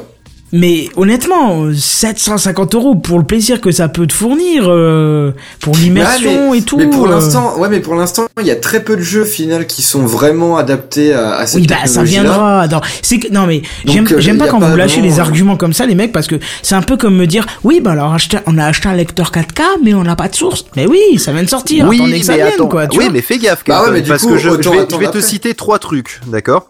Je vais te citer le Laserdisc, le C'est Betamax. pas vrai parce qu'il y a eu non. Et je vais te, Eh ben je vais non, te citer les Windows Phone sur lesquels il n'y a pas d'application. Mais alors déjà, pour les trois, non, il y a des applications, mais là pas, pas autant que sur les autres. Enfin, il y a des applications pour le Betamax et le. Qu'est-ce que tu m'as Là, c'est mort, il y en a plus. La- hein. Laserdisc, je suis désolé. Euh, j'avais un oncle à l'époque euh, où il nous avait présenté le Laserdisc, mais je te dis ça, j'avais 4 ans ou 5 ans, un truc comme ça, tu vois, pour te dire que c'est, hein, c'est avant Jésus-Christ, voire hein, plus, ouais. hein. Et, eh ben, il avait toute une collection de Laserdisc, donc il y avait du produit. C'est juste que, bah, ça n'a pas continué, voilà. Et, et, ben voilà. Sauf que, bah, écoute. J'ai envie de dire, Marc Dorcel s'est lancé sur l'Oculus Rift, c'est bon, t'as tout ce qu'il Ah faut bah pour c'est bon, alors tout va bien. Mais euh, c'est c'est intéressant que tu dises, enfin que tu parles des Betamax euh, Feel Good parce que justement j'en discutais avec des amis, quelqu'un m'a sorti exactement cette euh, cette phrase là et que et apparemment ouais, même d'autres sites euh, font la comparaison parce que bah le Oculus Rift serait peut-être dépassé par le HTC euh, qui enfin HTC qui fait aussi son son casque Vive. et par le PlayStation euh, enfin HTC Vive. Valve, oui. Euh, oui Vive c'est ça.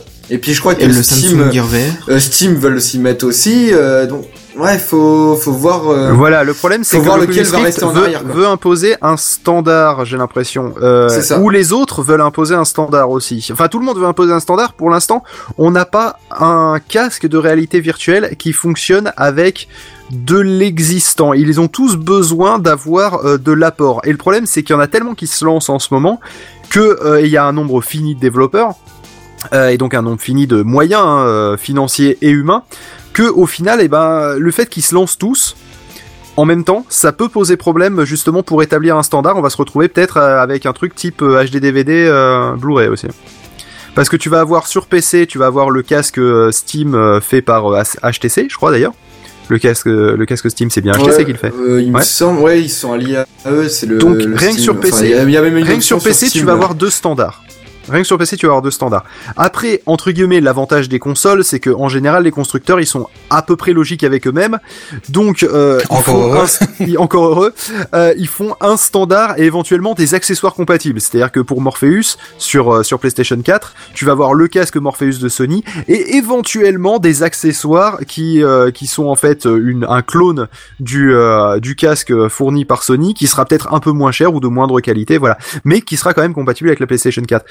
Mais moi, c'est ce qui m'inquiète, c'est surtout sur PC où on commence déjà, avant toute chose, à avoir deux, deux qui se lancent et deux qui sont pas partis pour être compatibles ou, ba- ou se baser sur un même SDK, euh, Software Development Kit. Euh, ils ont chacun leurs propres normes, leur propre façon de voir les choses, leur propre euh, façon de traquer les mouvements aussi, de, enfin de traquer, Leur de suivre les mouvements aussi. Leur propre enfin les résolutions à la limite pourquoi pas euh, dans l'absolu euh, je veux dire ta carte graphique tu peux décider de sortir du 720p du 1080p de la 4K C'est euh, c'est toi qui peux le faire dans les réglages à la limite c'est pas trop gênant non ce qui va être plus gênant éventuellement ça va être le euh, le, le field of view le, le champ de vision euh, en degrés que tu as euh, dans ton casque Ça, c'est Euh, gênant, ouais. Mais parce que ça, ça ça ça peut être gênant Ouais, d'en mais- avoir deux différents mais encore je une fois tu juste peux le que tu régler dans spoil les pas ce que réglages tu veux du nous jeu. dire dans, dans, dans la fin, hein. Ah non, mais pour l'instant, je spoil, je spoil pas. Ça, c'est juste le principe de la réalité virtuelle.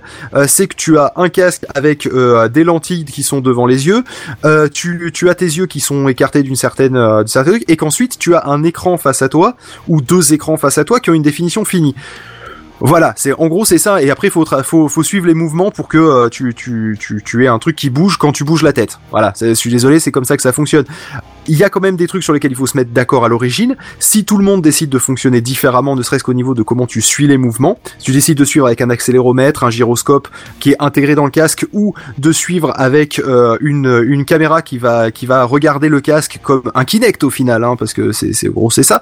Euh, rien, rien que sur ce principe de fonctionnement différent, il faut que les jeux soient si un jeu veut être compatible avec les deux casques qui vont sortir, il va falloir qu'il soit compatible avec ces deux façons de suivre les mouvements. Alors, on a Mathieu qui nous Ok. dit Steam VR est compatible avec Oculus, au cas où.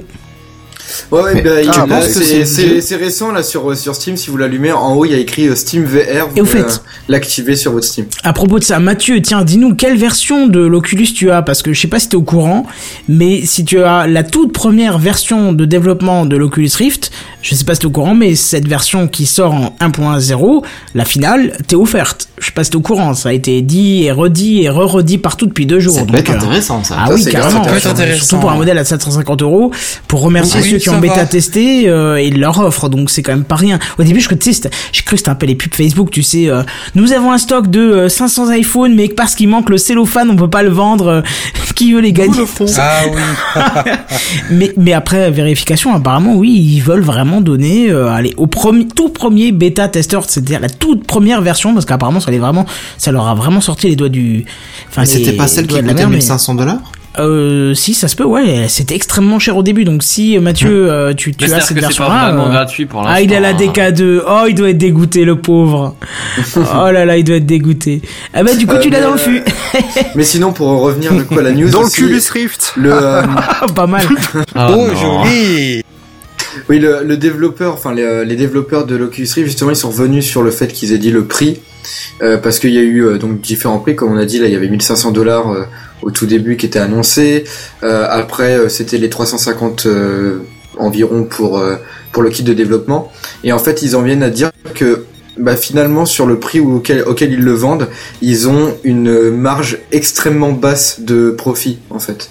Bah, je pense que c'est pour l'instant parce qu'ils le produisent à la pièce et C'est ça, le temps et qu'ils que- l'industrialisent. Vu que c'est assez, enfin tout ce qui est dedans, toute la technologie qui est dedans est assez euh, cher à, à mettre en place, etc. Ils, ils ont essayé de le vendre le moins cher possible et donc on en vient à ces prix-là. C'est assez raisonnable de le dire, ils l'ont répété plusieurs fois sur Twitter, etc. Que c'était euh, c'était pour ça que c'était ce prix-là. On- On a aussi trouve Bah, ça déjà, rien que l'écran Enfin, qu'il cool équipe à l'intérieur, rien Oui, que l'écran ça. 4K qu'il équipe, qui, qui fait la taille peu ou prou d'un smartphone, euh, rien que ça, faut le produire l'écran. hein. Ah bah, Rien- ça, c'est bien un tiers du prix. Oui, je pense bien, J'exagère, mais euh, ça se trouve, c'est, ça doit être dans ce C'est peut-être la ça. moitié même. Justement, si si vous voulez bien, il y a, il y a qui nous apporte une information qui est intéressante. Il Non, on dit, veut pas. Oculus veut, ah bah tant pis, vas-y. Euh, Oculus veut lancer aussi en connard. mai Pardon. une offre à 1499 dollars, incluant un Oculus et un PC permettant de jouer convenablement en virtuelle réalité. Ah, ça c'est intéressant. ça devient intéressant. 1500 dollars. Euh, allez, convertissons en 1600 euros en 1500 francs. euros. Euh, non, on va dire 1600 Ouais, parce bah que ça, tu connais ça les taxes. Ah oui, ça le- dollar est Non, mais remonté, c'est ouais. c'est normal en fait. Personnellement, mon PC là, que avec euh, tous les, les dernières cartes graphiques, etc., je peux faire fonctionner le Oculus Rift dessus. Il m'a coûté 800 euros. Au final, euh, c'est ouais, c'est dans les prix de de- d'un très bon PC euh, acheté avec des pièces les moins chères quoi. Voilà, c'est ça, mais moi j'ai envie de te dire, j'ai- un PC qui vaut déjà ce prix-là pour faire le jeu, le montage, la ça. musique et tout. Tu te dis, bon, bah celui-là je le laisse pour la musique, je me reprends un truc à 1500 boules avec tout, avec euh, une dernière carte graphique qui, bien sûr, sans l'Oculus, te fera tourner des jeux à fond en, en Full HD. euh. Ah, clairement. Ouais. Voilà, je veux dire, tu seras tranquille pendant... Waouh Et en plus, t'as l'Oculus VR Non, et tu seras une, pas non, euh, tranquille très longtemps. Parce que là, t'es en train de dire, ouais, le- ça te fera tourner des jeux en super HD, super qualité. Je te rappelle, il faut du 4K sur l'Oculus Rift. Donc, Oui. autant tu vas pouvoir jouer Non. à des jeux sans Oculus Rift pendant assez longtemps. C'est ce que j'ai Avec l'Oculus Rift, par contre, ça va pas durer très longtemps. Voilà, ça j'ai pas dit non plus. Voilà, c'est ce que je ça dit, le- c'est que ça le sans l'Oculus, tu vas pouvoir jouer très longtemps avec tes jeux en Full HD, mais... euh, Autant que tu changes ta carte graphique seulement, je pense. Ah, mais ouais, ouais aussi. Oui, le- il suffit juste de changer ça, et c'est bon quoi. Mais Alors justement, on va faire une campagne de Tipeee pour changer nos cartes graphiques. Donnez-nous Ça vous tombe plaît. bien. Ça tombe bien parce que je recherche justement euh, l'achat d'une carte graphique en ce moment. C'est- la vanne qu'on vient de faire, tu sais, quand on répète une deuxième fois une vraie... Mais c'est pas une vanne. Sauf Ah, que c'est pour pas une vanne, c'est pas une vanne en fait, c'est pour ça. Ok, tu, tu donnes quoi en échange de, de- du don euh, de... Bah, ma générosité éternelle, ma reconnaissance, un peu de sympathie, un verre ensemble mignon, c'est On mignon. sent le mec qui veut pas s'investir, je sais pas pour vous, mais... et une soirée en tête à tête. Ah la vache, Oh, donc t'as vraiment Ah ouais, pas envie de changer de carte graphique, toi. bon bref, euh, vas-y, euh, pardon, Caldine, qu'est-ce que t'avais encore à dire là-dessus? Euh, bah c'est à peu près tout. Moi j'attends juste que bah, de savoir, oui, euh, comme disait Phil Good, lequel des deux casques va va se va être le plus enfin le plus commun quoi, celui sur lequel le plus de jeux seront développés quoi. Ça c'est le qui va imposer son standard, quoi. C'est ça en fait de voir euh, quel jeu va être euh, réellement adapté à ça. Je- personnellement, je pense que l'Oculus Rift va rester en arrière. Parce que si le HTC Vive, donc le, le Steam VR, est vraiment adapté à tous les jeux Steam qui, euh, qui vont sur lesquels, euh, enfin avec lesquels on va pouvoir utiliser le, le casque, je pense que c'est Steam qui va l'emporter, mais clairement, tout le monde utilise ça comme euh, pratiquement tout le monde utilise Steam pour euh, pour jouer. C'est c'est peu probable que l'Oculus Rift arrive à être Ouais, sur euh, PC, à Steam a quand fonctionner même une sur, PC. Ouais. Ouais, Ouais, voilà. Steam a une force de persuasion que aucun n'aura de. Enfin, euh, Bah personne peut s'aligner quoi. Donc euh, ils vont sortir leur casque et ils vont sortir leurs jeux avec qui vont être adaptés directement à leur casque. En solde c'est à Noël. C'est ça, en solde à Noël euh, avec les, les problèmes de cash. Adieu la concurrence. Bah, c'est sympa de faire affaire Mais non, mais clairement, le, pour moi, l'Oculus Rift, là, c'est pas quelque chose forcément à acheter tout de suite. Autant attendre quelques mois, voire, euh, voire quelques années pour, euh, pour vraiment investir dedans. Quoi. Ou d'en prendre un d'occasion après. Oui, aussi. Mais question toute bête, vous êtes Ouais. vraiment sûr que c'est le jeu qui doit s'adapter aux standards du casque? Et c'est pas le casque qui doit interpréter les infos du jeu et puis se démerder après avec son standard à lui Bah moi Euh, c'est je ce que je pense que pensais c'est les qu'il deux. allait fonctionner Mais, comme euh, ça, tu je vois. crois, je- il me semble que ça fait les deux justement que le casque peut s'adapter au, au jeu, mais pour que ça fonctionne réellement bien, il faut que le jeu soit développé pour ce casque en question. Ah, Bah, je vais te donner, je vais te donner un exemple. euh, c'est que euh, prenons un jeu en troisième personne. Ouais. En réalité virtuelle, ça a peu d'intérêt que tu Ouais. vois ton personnage, d'accord? Donc à moins que tu simules un écran plus grand que celui que tu as euh, dans ton bureau, euh, et donc dans ce cas-là que t'es face à toi un écran de 34 pouces à 20 cm de ta gueule. Ouais. Euh, mais le problème c'est que tu vas pas voir tout ce qui est HUD, t'es ta barre de vie, machin, tu vas être obligé de tourner la tête, ça va être la loose. Donc ça, effecti- effectivement, le casque peut s'adapter au jeu et t'afficher un faux écran. Ça peut marcher, mais euh, ça aura ça aura pas vraiment d'intérêt par rapport à jouer sur ton écran euh, fa- en face quoi, à part que t'as chaud à- t'as chaud autour du visage. Euh, C'est bien les gars. Voilà, c'est pratique l'hiver, mais en été, je te jure que les casques de réalité virtuelle, ça va être beaucoup moins fun. Ah, Le- Imagine- Surtout, surtout quand tu le passes à ton copain après, ça, ça va être sympa.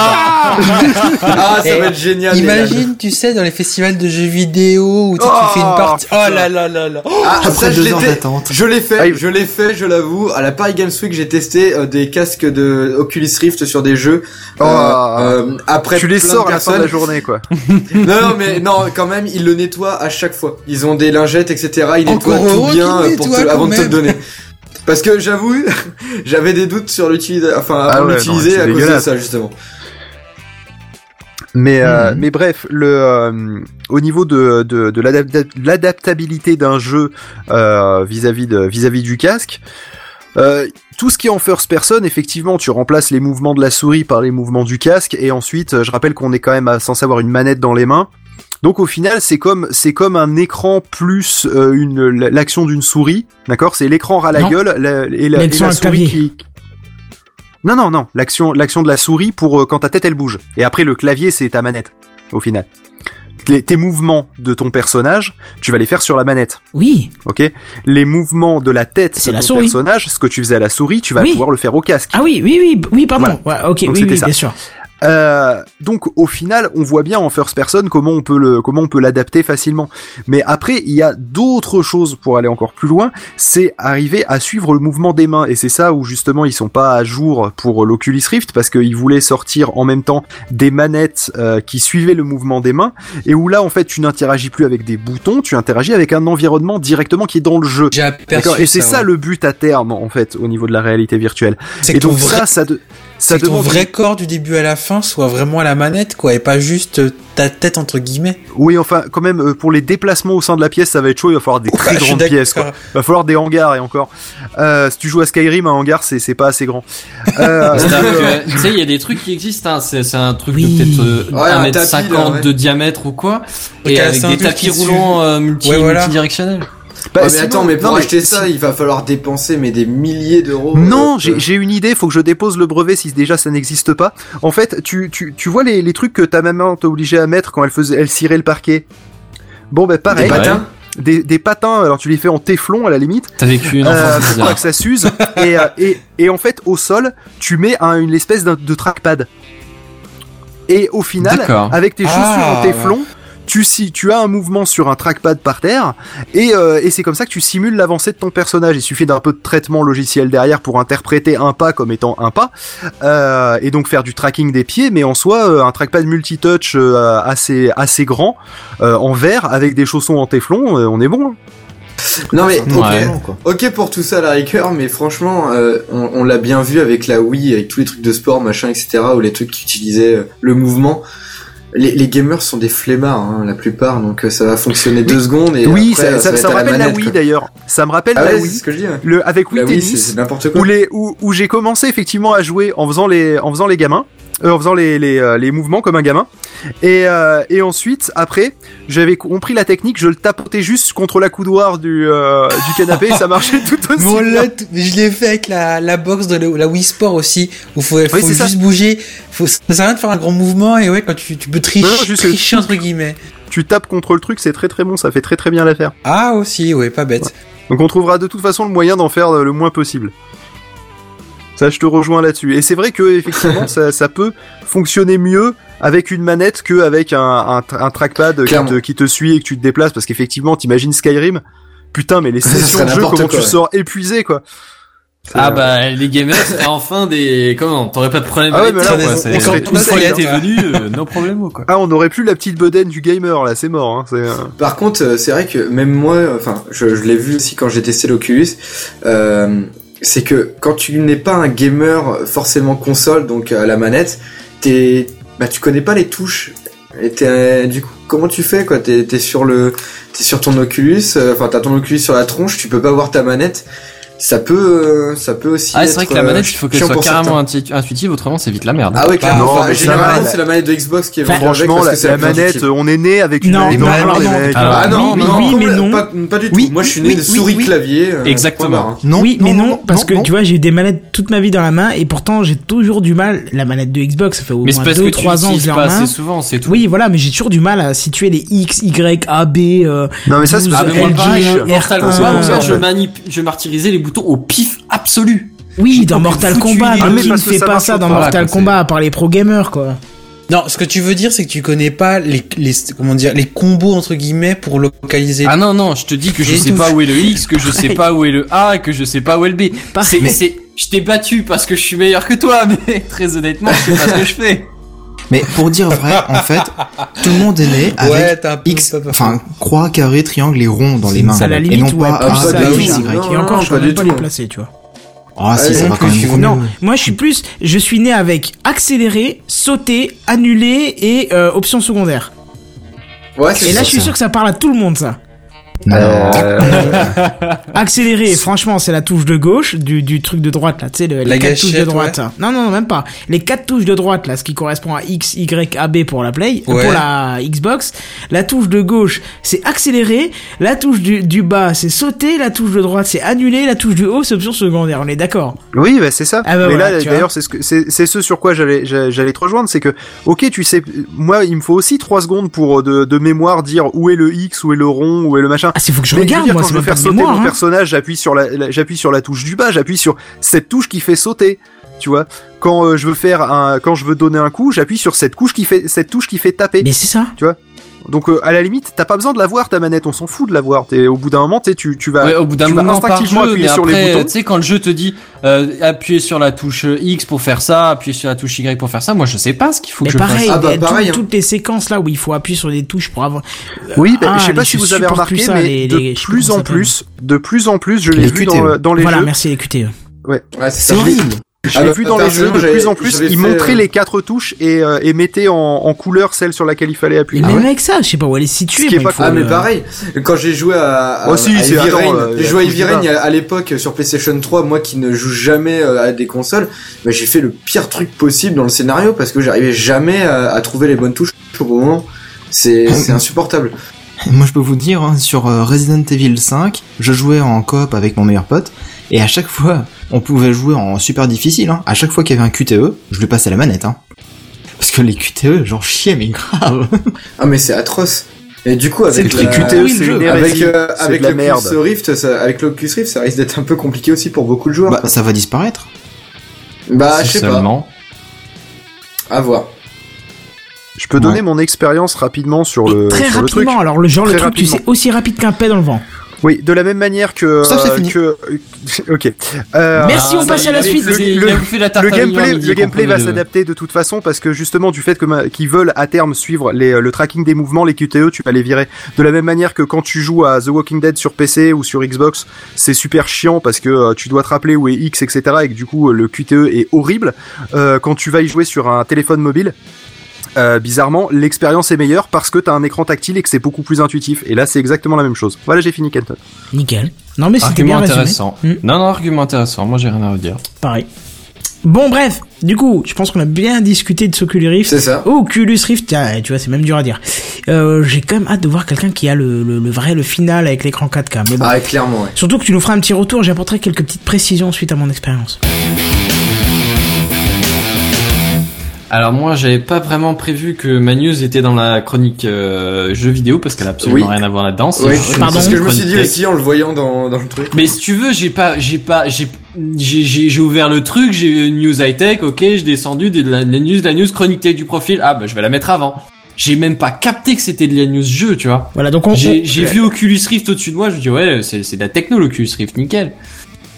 Voilà, donc on voit que tu fais bien ton travail très consciencieusement du coup. hein. Alors, C'est- alors oui, Très je le fais consciencieusement. Cette fois-ci, j'ai bien fait gaffe à faire absolument aucun Reddit avec une autre news qui était déjà dite. Et ça me fait chier parce qu'il y a deux news que je voulais faire qui étaient déjà faites.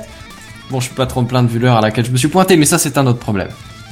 Bref, c'est pas grave. Donc alors si tu veux, écoute, rien que pour toi, parce que t'es trop beau. C'est les news high-tech. C'est les news high-tech. C'est les news high-tech. C'est les news high-tech. T'as vu le dernier iPhone, il est tout noir. C'est les news high-tech. Qu'est-ce que c'est le high-tech? C'est plus de mon temps tout ça. Bon alors c'est pas une très très grosse news parce qu'on en avait déjà parlé dans TechCraft, mais effectivement, euh, euh, je me trompe pas, hein, euh, c'est Ouais, vrai. ouais, ouais. Ouais, ouais. Euh, Orange prévoyait donc de, de racheter Bouygues au moins en partie et il se trouve que c'est assez avéré à l'heure actuelle. Apparemment depuis euh, quelque part aux environs de Noël, c'est c'est c'est fermé définitif. Il y a Bouygues qui va se faire euh, bouffer par Orange, si tant est que ce soit possible. Je donnerai juste le détail après. En gros, l'idée, euh, Bouygues aurait une participation de, de 15%, enfin ouais, le, le, chef de, de 20%. Bouygues, 15, 15% ou Ah, c'est 15% 20%, qui déciderait finalement Je, je, je- alors j'ai peut-être pas les valeurs exactes, il me semble que c'est ça. Peut-être que ça a encore varié depuis l'article, peut-être que ça variera encore, peut-être que, oh, bon, bref, j'en sais rien. Environ 15% euh, dans le, comment, le, le, le comité directif d'Orange, on va dire. Ça passe peut-être comme ça. Le siège, de- Mhm. le comité d'administration peut-être, un truc comme ça. Bah, les Bref, en actionnaires, gros, il tout simplement. Ouais, voilà, il sera actionnaire d'Orange à quelque chose comme 15%. Par contre, euh, Bouygues devient Orange, quoi. Hop, ça c'est fait. Euh, alors après, faut savoir que Bouygues, c'est pas juste euh, la partie télécom. Hein, ils, ils ont d'autres d'autres trucs, mais euh, par exemple, on pourrait citer les chaînes de télé genre TF1. Je sais pas s'ils en ont d'autres pour le coup. TF1, LCI, et puis, euh, il y en a une autre, je crois. Ouais, ça doit être ça. Ouais. Oui, je je suis pas trop. On est d'accord. au courant, mais bref, voilà, euh, il y a les chaînes de télé qui sont sur la, qui, qui sont une question aussi. Et euh, apparemment, bien que au début c'était vraiment vraiment pas prévu, il se pourrait que toutes les planètes soient alignées et que par un malencontreux hasard, boum, quelques chaînes de télé glissent dans la poche d'Orange au passage. Mhm. Ce sont des choses qui arrivent. Hein. Écoute, c'est pas euh, bon. Euh, alors après, par contre, il y a, comme je disais, quelques, obstacles euh, à- à- au niveau légal par rapport à ça, parce que Orange aurait du coup une sacrée part de marché en rachetant Bouygues, Ah, ça oui. genre plus de la moitié des parts de marché. Bah, Hein elle est déjà leader. Ah. Oui, il est, il est déjà leader Orange, mais, euh, Oui, mais oui, disons, il est, il est pas, euh, il est pas majoritaire sur le, enfin, il est le plus gros sur le marché, mais il est pas majoritaire au sens qu'il a pas la majorité plus de 50% des parts de marché. Non, contre, mais en rachetant Bouygues, ce serait le cas. 40%. Ouais, 40, voilà. Mais par 45%. contre, en achetant Bouygues, ce serait le cas. Et euh, et du coup, bah, il faut faut foutre une, il faut il faut absolument rééquilibrer en pendant que la transaction se fait, rééquilibrer la concurrence. Et alors, je sais que il est prévu que Free euh, obtienne une Récupère partie les antennes. ou euh, alors les antennes, je sais pas, mais je sais que les boutiques Bouygues Télécom seraient euh, des boutiques euh, Free, enfin proposées Ah ouais au moins au groupe. Après, Ça, je savais pas. je sais pas si c'est tout ou partie. Et, et à, à ce qui paraît, bah, des antennes, j'ai pas entendu, mais j'ai entendu des actifs. En gros, Bah, des, les des antennes, de ça c'est sûr. Ça c'est sûr parce que juste deux secondes, Ouais, la couverture réseau d'Orange, bah elle est un peu euh, partout en France quand même, et c'est l'un des réseaux les- qui couvre le mieux la France. Oui, j'imagine qu'ils vont prendre les quelques qu'il leur faut et puis le reste, euh, voilà. Voilà. Et les antennes Bouygues, elles les sont la plupart du temps, surchargés, ils vont rajouter et puis pour le reste, ça sera bon. Quoi. elles sont la plupart du temps aux mêmes endroits que les antennes d'Orange, donc ça sert à rien de faire doublon s'il y a pas Mm. de besoin. Autant aider euh, d'autres opérateurs qui se montent déjà sur le réseau Orange parce qu'ils ont pas d'antenne, des choses comme ça. Bah, c'est pas une question de autant aider, c'est une question qu'ils vont être obligés de refiler certaines choses Oui, euh, mais aux autres tant, tant qu'à les refiler, autant refiler celles qui nous servent à rien plutôt que Voilà, refiler celles oui, tout à euh, qu'on pourrait utiliser, genre les centres-villes où de toute façon la population demande de plus en plus et euh, voilà. Quoi. Celles qui servent à rien ou celles où euh, ce sera pas intéressant au niveau du chiffre d'affaires derrière. Par exemple. Mais Enfin bon, bref, euh, sous, sous réserve d'un montage financier quelconque, euh, il y a quel- une partie de Bouygues qui du coup va se retrouver euh, probablement chez Free, tandis que la grosse majorité euh, sera bouffée par Orange. Et alors donc ça c'est euh, sous réserve que au niveau français euh, ça, ça passe euh, du point de vue légal justement à cause de ces problèmes de majorité. Au niveau de Et l'ARCEP. après ce qu'il y a, encore c'est qu'éventuellement euh, il y a la communauté européenne qui aura peut-être son mot à dire. Ah ouais on, s- on se lance dans aucun truc, s'il te plaît. Mais euh, éventuellement, non, non, non, mais au cas où, au cas où, je, je préfère prévenir que guérir.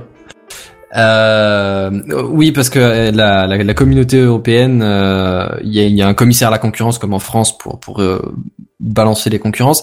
Et en gros, euh, le- au niveau du commissariat à la concurrence européen, ils euh, ils expriment le fait qu'ils préfèrent que les, les acteurs se, se fusionnent avec des acteurs dans d'autres pays, tu vois, histoire que t'aies plusieurs acteurs, gros acteurs, mais distribués un peu partout dans tous les pays. Plusieurs multinationales qui se concurrencent, quoi. Voilà, plutôt que une grosse boîte par pays dans tous les pays avec euh, des petits trucs qui tournent autour. Et après, du point de vue de la concurrence, je trouve que c'est assez euh, cohérent, tu vois. Ouais. Sans compter qu'après pour le roaming ou des trucs Ouais, comme, comme ça, au c'est bout d'un ton moment, il y a des procès pour les entendre sur les prix, tu vois. Bah oui, mais justement, tu vois, c'est c'est l'idée si. Bah oui, au moins il y a des procès, ça évite qu'il y ait qu'une boîte qui fasse un monopole. euh, voilà, sur des prix complètement dis, hallucinants C'est et- c'est pour ça que je trouve ça à peu près logique comme, sûr. comme stratégie. Et donc éventuellement, bah ils vont euh, lui soumettre, ils vont probablement soumettre le projet euh, au- à, à l'UE et bah reste à voir leur, leur réponse quoi. Mais enfin Mhm. voilà. Ce qui est bizarre de mon côté, c'est que Ouais. euh, en externe, effectivement, on en parle un petit peu, mais côté interne, aucune info qui, qui filtre quoi. Mhm. Donc je ne peux même pas affirmer ou confirmer quoi que ce soit. Bah après je pense que vous aurez un communiqué interne une fois que ce sera officiel ou un truc comme ça. ça, tu je vois, pense que ça vous concerne même pas, quoi. C'est les discussions de gros dirigeants et. Je bah pense pas si, quelque que- part ça nous concerne aussi, parce que les gens qui sont sur le terrain, faut, faut quand même qu'ils sachent exactement quel est l'é- l'é- l'équipement qui, qui est à eux, quel est l'équipement qui n'est pas à eux, quel est celui qui va devenir à eux. Non, mais même si Bah, maintenant ils prennent la décision de racheter qui que ce soit, le temps que ça se fasse, vous avez encore Oui, le temps de poser sûr. du câblage, quoi. hein. C'est pas le problème, hein. Bien sûr, bien sûr, mais bon, ça peut remettre en question beaucoup, beaucoup de choses. Que ce soit pour les grands patrons, comme pour les petits gars sur le Ah, Je terrain, pense qu'il y, etc. a des- il y a des temps, il y a des temps d'action qui sont tellement longs que vous avez le temps d'attendre. hein. Franchement. C'est ça, c'est entre le rachat Bien et la, la, la mise en commun des équipements, le raccordement de tout le bazar, vous allez avoir des études de, de compatibilité, des mises à jour, des... des... Bah, ouais, un à mon avis, t'as le temps de pour, voir euh, venir. hein. C'est c'est un truc à 5 ans, quoi. Peut-être pas Oh, exactement, non, mais à non, plus non, ou moins non, quelque chose près. Moins, de- moins de ça. Moi, Parce que pour, euh, mais- pour ce qui est de Numéricable et SFR, il s'est passé à peu près un an, un an et demi avant qu'ils soient vraiment opérationnels après le rachat. D'accord. Bon, après, ça dépend peut-être, ouais, j'ai peut-être pas les mêmes, euh... ouais, moi, j'ai peut-être plus des côtés software ou quoi. Si ça se trouve en hardware, c'est plus facile. Bah, bref. Euh, bah, il y a les deux problèmes. Hein. De toute façon, euh, pour les opérateurs de téléphonie, il y a du hardware et du software. Hein. Oui. Bon, Du coup, faudrait peut-être qu'on fasse un check un de ces quatre entre tous ces trois et ces quatre opérateurs. Je sais même plus qui est qui, qui fait quoi, qui possède qui, qui pénètre qui. Enfin, je sais plus, tu vois. euh, Bref.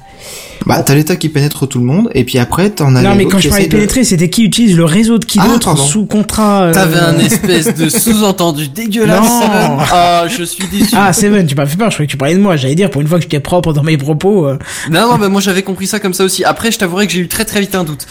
Que Seven a confirmé et après que tu as... euh, Comment Bah, bravo, vous êtes mignon. Bah, en même temps, quand tu demandes qui pénètre qui, franchement. Non, mais euh, tu sais, c'est avec l'histoire de, de Free qui utilisait le réseau d'Orange. Oh bah, Bah voilà. merci, quoi. Non, mais c'était l'histoire de Free qui utilisait le réseau d'Orange pendant pas mal de temps. L'itinérance, c'est ça que voilà, tu cherchais en Je trouvais fait. pas le mot. Bah, voilà, j'ai utilisé pénétrance, mais c'est pareil. Ouais, ben on voit les mots qui viennent en premier, hein, c'est tout. Bon, bref, du coup. sous, sous obligation aussi de l'ARCEP, hein, à chaque fois. Ouais, de l'ARCEP, et c'est ça, santé à protéger. Euh, du coup, on va peut-être passer aux chroniques du professeur Phil, ça vous va? Allons-y, Ah ouais, c'est parti. Juste parce que j'aime le, le, le jingle.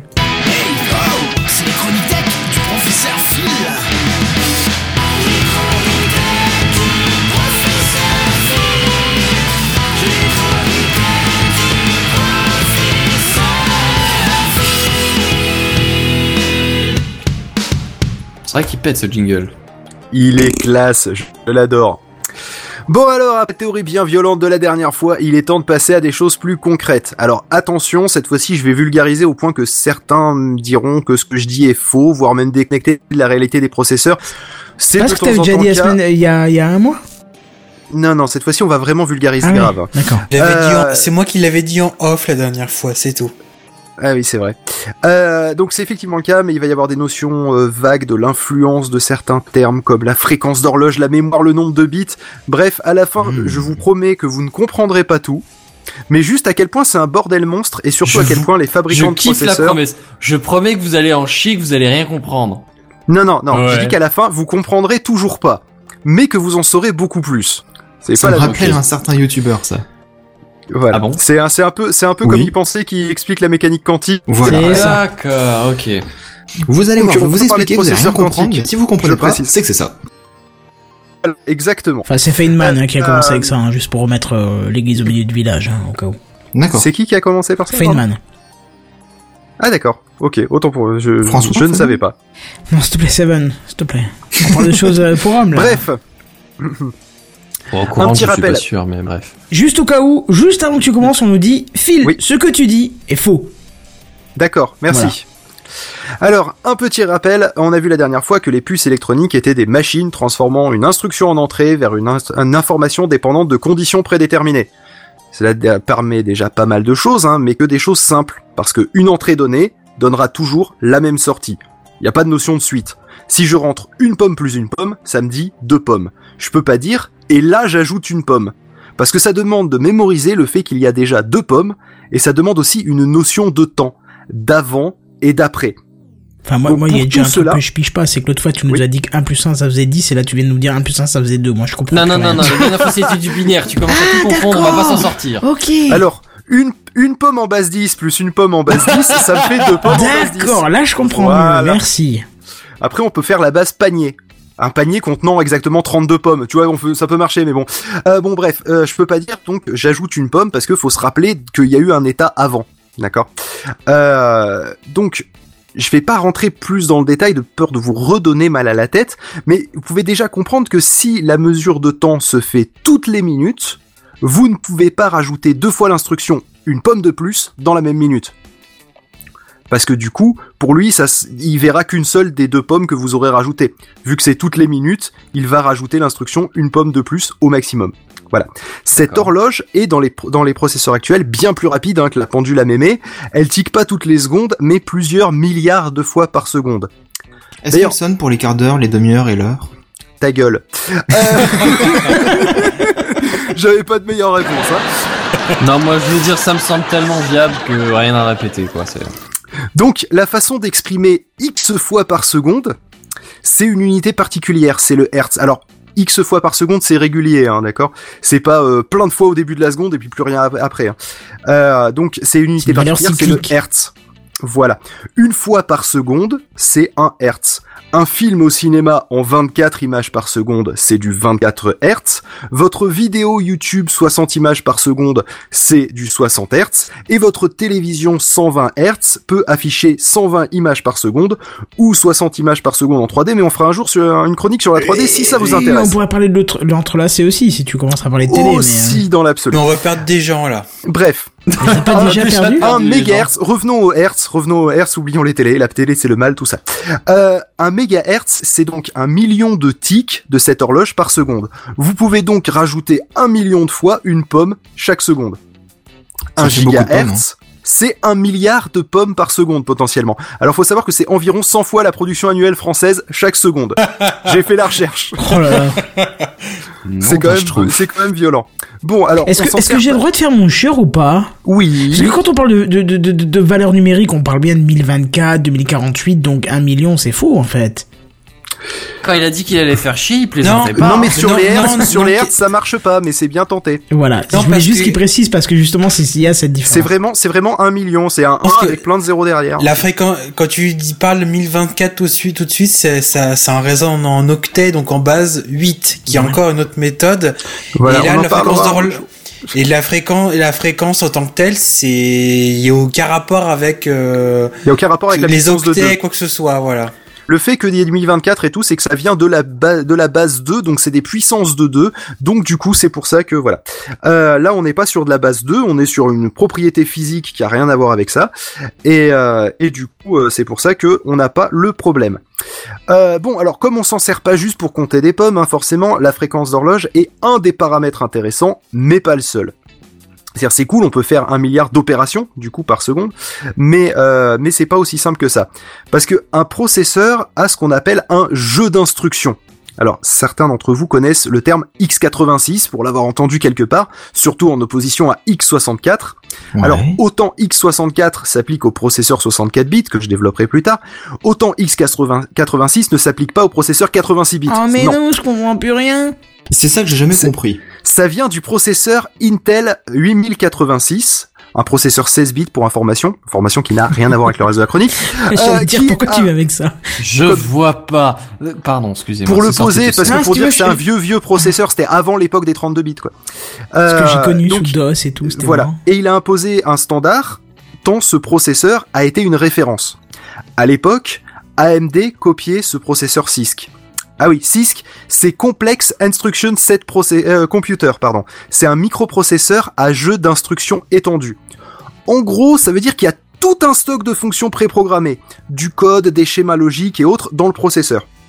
Un petit exemple juste pour illustrer, c'est on, on peut comparer ça un peu avec les calculatrices. Vous savez, il y a la calculatrice scientifique qui a une touche dédiée à pi ou mieux une touche pour calculer le carré du nombre que vous avez rentré ou la racine carrée.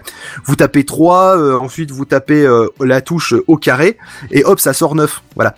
Alors juste Et- pour traduire en, tu me dis si je me trompe, hein, mais pour traduire pour euh, pour les vieux de l'époque, ça voulait dire que quand vous aviez un Intel, il y avait des programmes qui marchaient nickel, et quand vous aviez un AMD, il y avait des choses qui marchaient pas tout à fait bien. Et je Et c'est pour que ça c'est qu'après ils ont véridique. copié ce processeur. Voilà, même si maintenant c'est c'est AMD ou Intel, c'est complètement transparent. À l'époque, je vous assure que vous choisissiez la marque de votre processeur en fonction de ce que vous vouliez faire Oui. avec. Il y avait certains jeux qui étaient pas compatibles AMD effectivement. Mais tu parles de quelle époque à peu près? À l'époque de, des années Que les 90, moins de 20 ans ne peuvent pas connaître. Ouais, oh, 90. déjà, et déjà moins de 20 ans, chaud, hein, moins de 30, Ouais, c'est c'est déjà plus pas- moins de 30. Ouais, ouais. moins de Ouais. 30, ouais, je pense que Ouais, déjà, un- ils ont dû connaître, ils étaient petits. Hein. Euh, donc, euh, le, dans le camp d'en face, en face des, euh, des Complex Instruction Set Computer, il y a les Reduced euh, euh, Instruction Set Computer, RISC. Je vous avais déjà peut-être entendu RISC dans le film Hackers. Oui, Non. où ils, se, ils, se, ils, sont super contents que le, procé- que le processeur de l'ordinateur ils soit en risque, tout ça.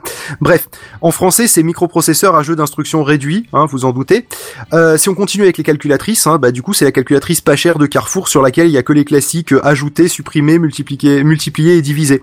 On peut toujours hein, calculer le racine, le, enfin, le pardon le carré de 3, mais il faut faire Mais 3 faut fois faire 3. à la main, faut faire les étapes Voilà. intermédiaires. Exactement. Alors, vous pouvez déjà apercevoir qu'il y a des avantages et des inconvénients. L'un est plus simple, à- euh, c'est plus simple à, à réaliser les opérations qu'on veut faire, mais le processeur est plus cher. L'autre c'est plus complexe à programmer, mais la calculatrice elle coûte 12 euros, euh, de 2 euros pardon. Au lieu de, euh, je sais pas, dans le cas des calculatrices scientifiques les plus chères, je sais pas, ça doit tourner aux 100 alentours de, euros je sais pas, ouais, 100 je pense euros. ouais. tu comptes 80 Ouais, voilà, c'est un 100 peu une arnaque ouais. d'ailleurs, hein, mais bon. Bon bref, et au final, on peut prendre le même temps entre plein de petites opérations simples et une grosse opération complexe, si ça met du temps à la, calculer.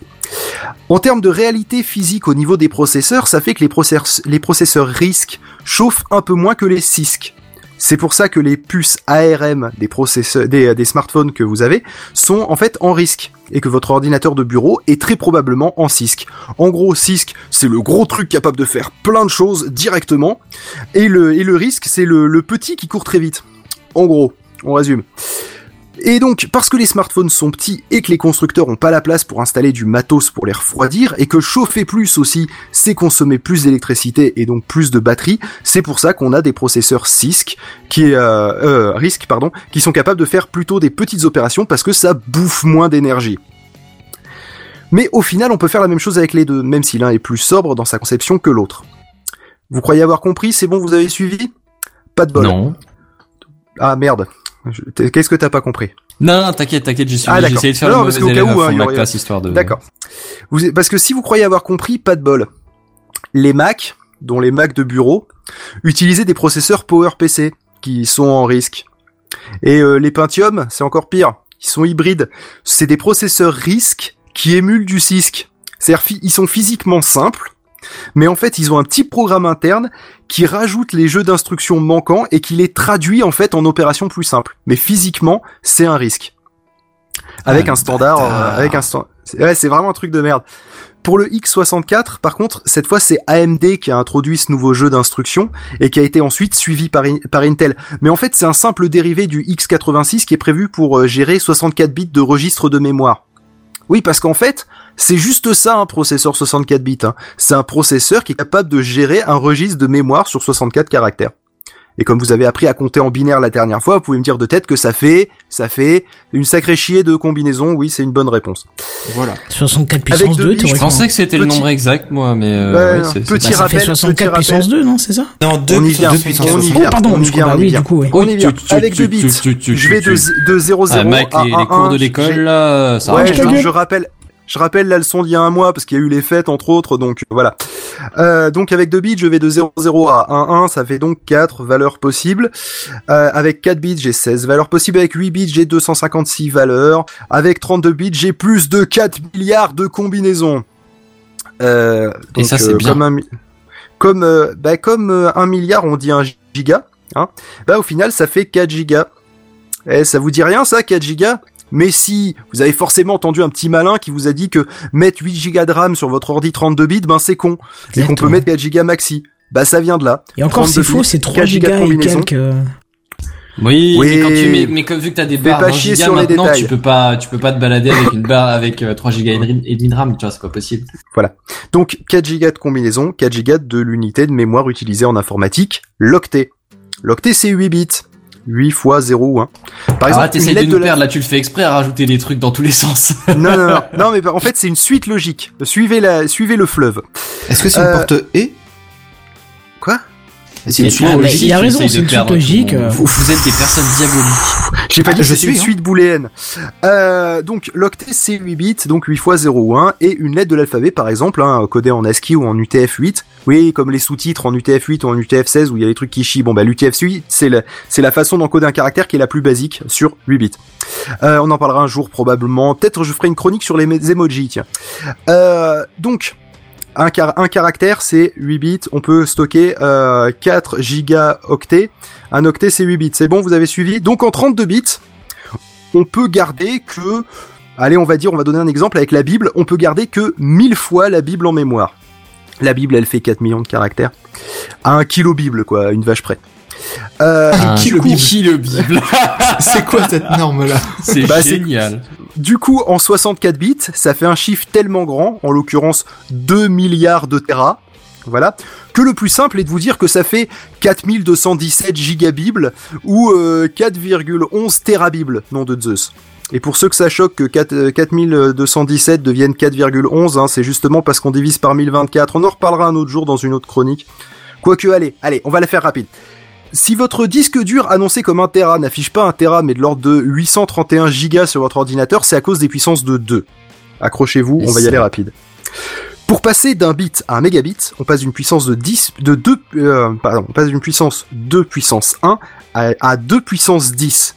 2 puissance 10, ça fait pas 1000, ça fait 1024. Du coup, le gigabit, ça fait 1 milliard 48 000, euh, oui, oui, non, 1 million 48 576 et non 1 million.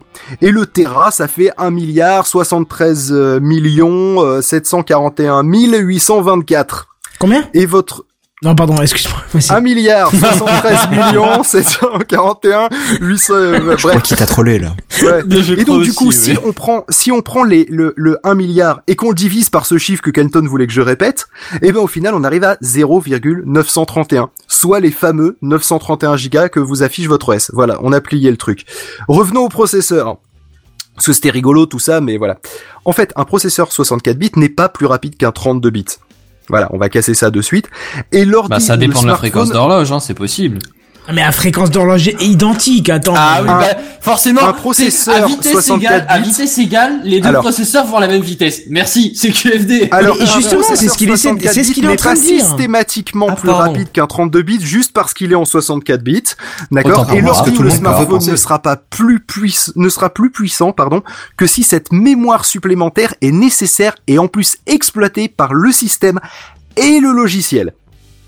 En Et gros, c'est comme, l'utilisateur. En gros, je vais vous donner un autre exemple parce que c'est comme un scooter 50 cm3 et un tracteur avec un gros moteur V12. Les deux peuvent aller jusqu'à disons 50 km heure, euh, mais jamais le scooter ne pourra tracter une machine de ferme. Si vous voulez, vous voulez rouler en ville, il n'y a pas besoin d'un tracteur, ça va pas vous rendre plus mobile. Le 64 bits c'est le tracteur, le 32 bits c'est le scooter. Le scooter est finalement bien suffisant les trois quarts du temps, mais de temps en temps on a besoin de, de, de bouger une charge d'information, et le 64 bits permet de, euh, de déplacer cette charge d'information. Voilà, si on veut résumer. Donc, allez, on résume un peu là où on en est jusqu'à présent. La fréquence, c'est le nombre de cycles par seconde. Dans ces cycles, on peut utiliser des instructions préprogrammées, simples ou complexes, avec des processeurs capables de gérer plus ou moins de mémoire. On est bon? C'est pas tout. Un processeur, de nos jours, il n'est pas unique. Il contient plusieurs cœurs. Un cœur, c'est en fait un processeur dans le processeur. Pour résumer, vous avez une puce qui contient plusieurs processeurs. Dual core, 2 cœurs, quad core, 4 cœurs, octocore, 8 cœurs. 2 processeurs, 4 processeurs, 8 processeurs. Là aussi, si vous avez plus de cœurs, c'est mieux, mais c'est pas forcément utile. Vous ne compterez pas plus vite les pommes. Mais vous pourrez compter des pommes et des poires en même temps, plutôt que toutes les pommes, puis après toutes les poires. Mais faut avoir des, poires- des poires à compter, parce que sinon c'est pas intéressant. Mais justement, si t'as les pommes et les poires à compter, quel est le plus rapide finalement à fréquence égale De compter les pommes puis les poires ou de compter les pommes et les poires en même temps Ben, à fréquence égale, si tu as deux, euh, deux cœurs, euh, c'est- tu vas pouvoir compter les deux en parallèle. C'est ça Ouais. justement la, la notion importante. C'est que avoir plusieurs cœurs, ça te permet de, de, de, de faire ça en parallèle. Ouais. Est-ce que Donc- tu nous parles des processeurs virtuels ou c'est un troisième dossier? Non, non, les processeurs virtuels, ça n'a rien à voir. Je vais même pas en parler. Quoique, quoique, Bah, parce que si vous pensez avoir compris, ouais.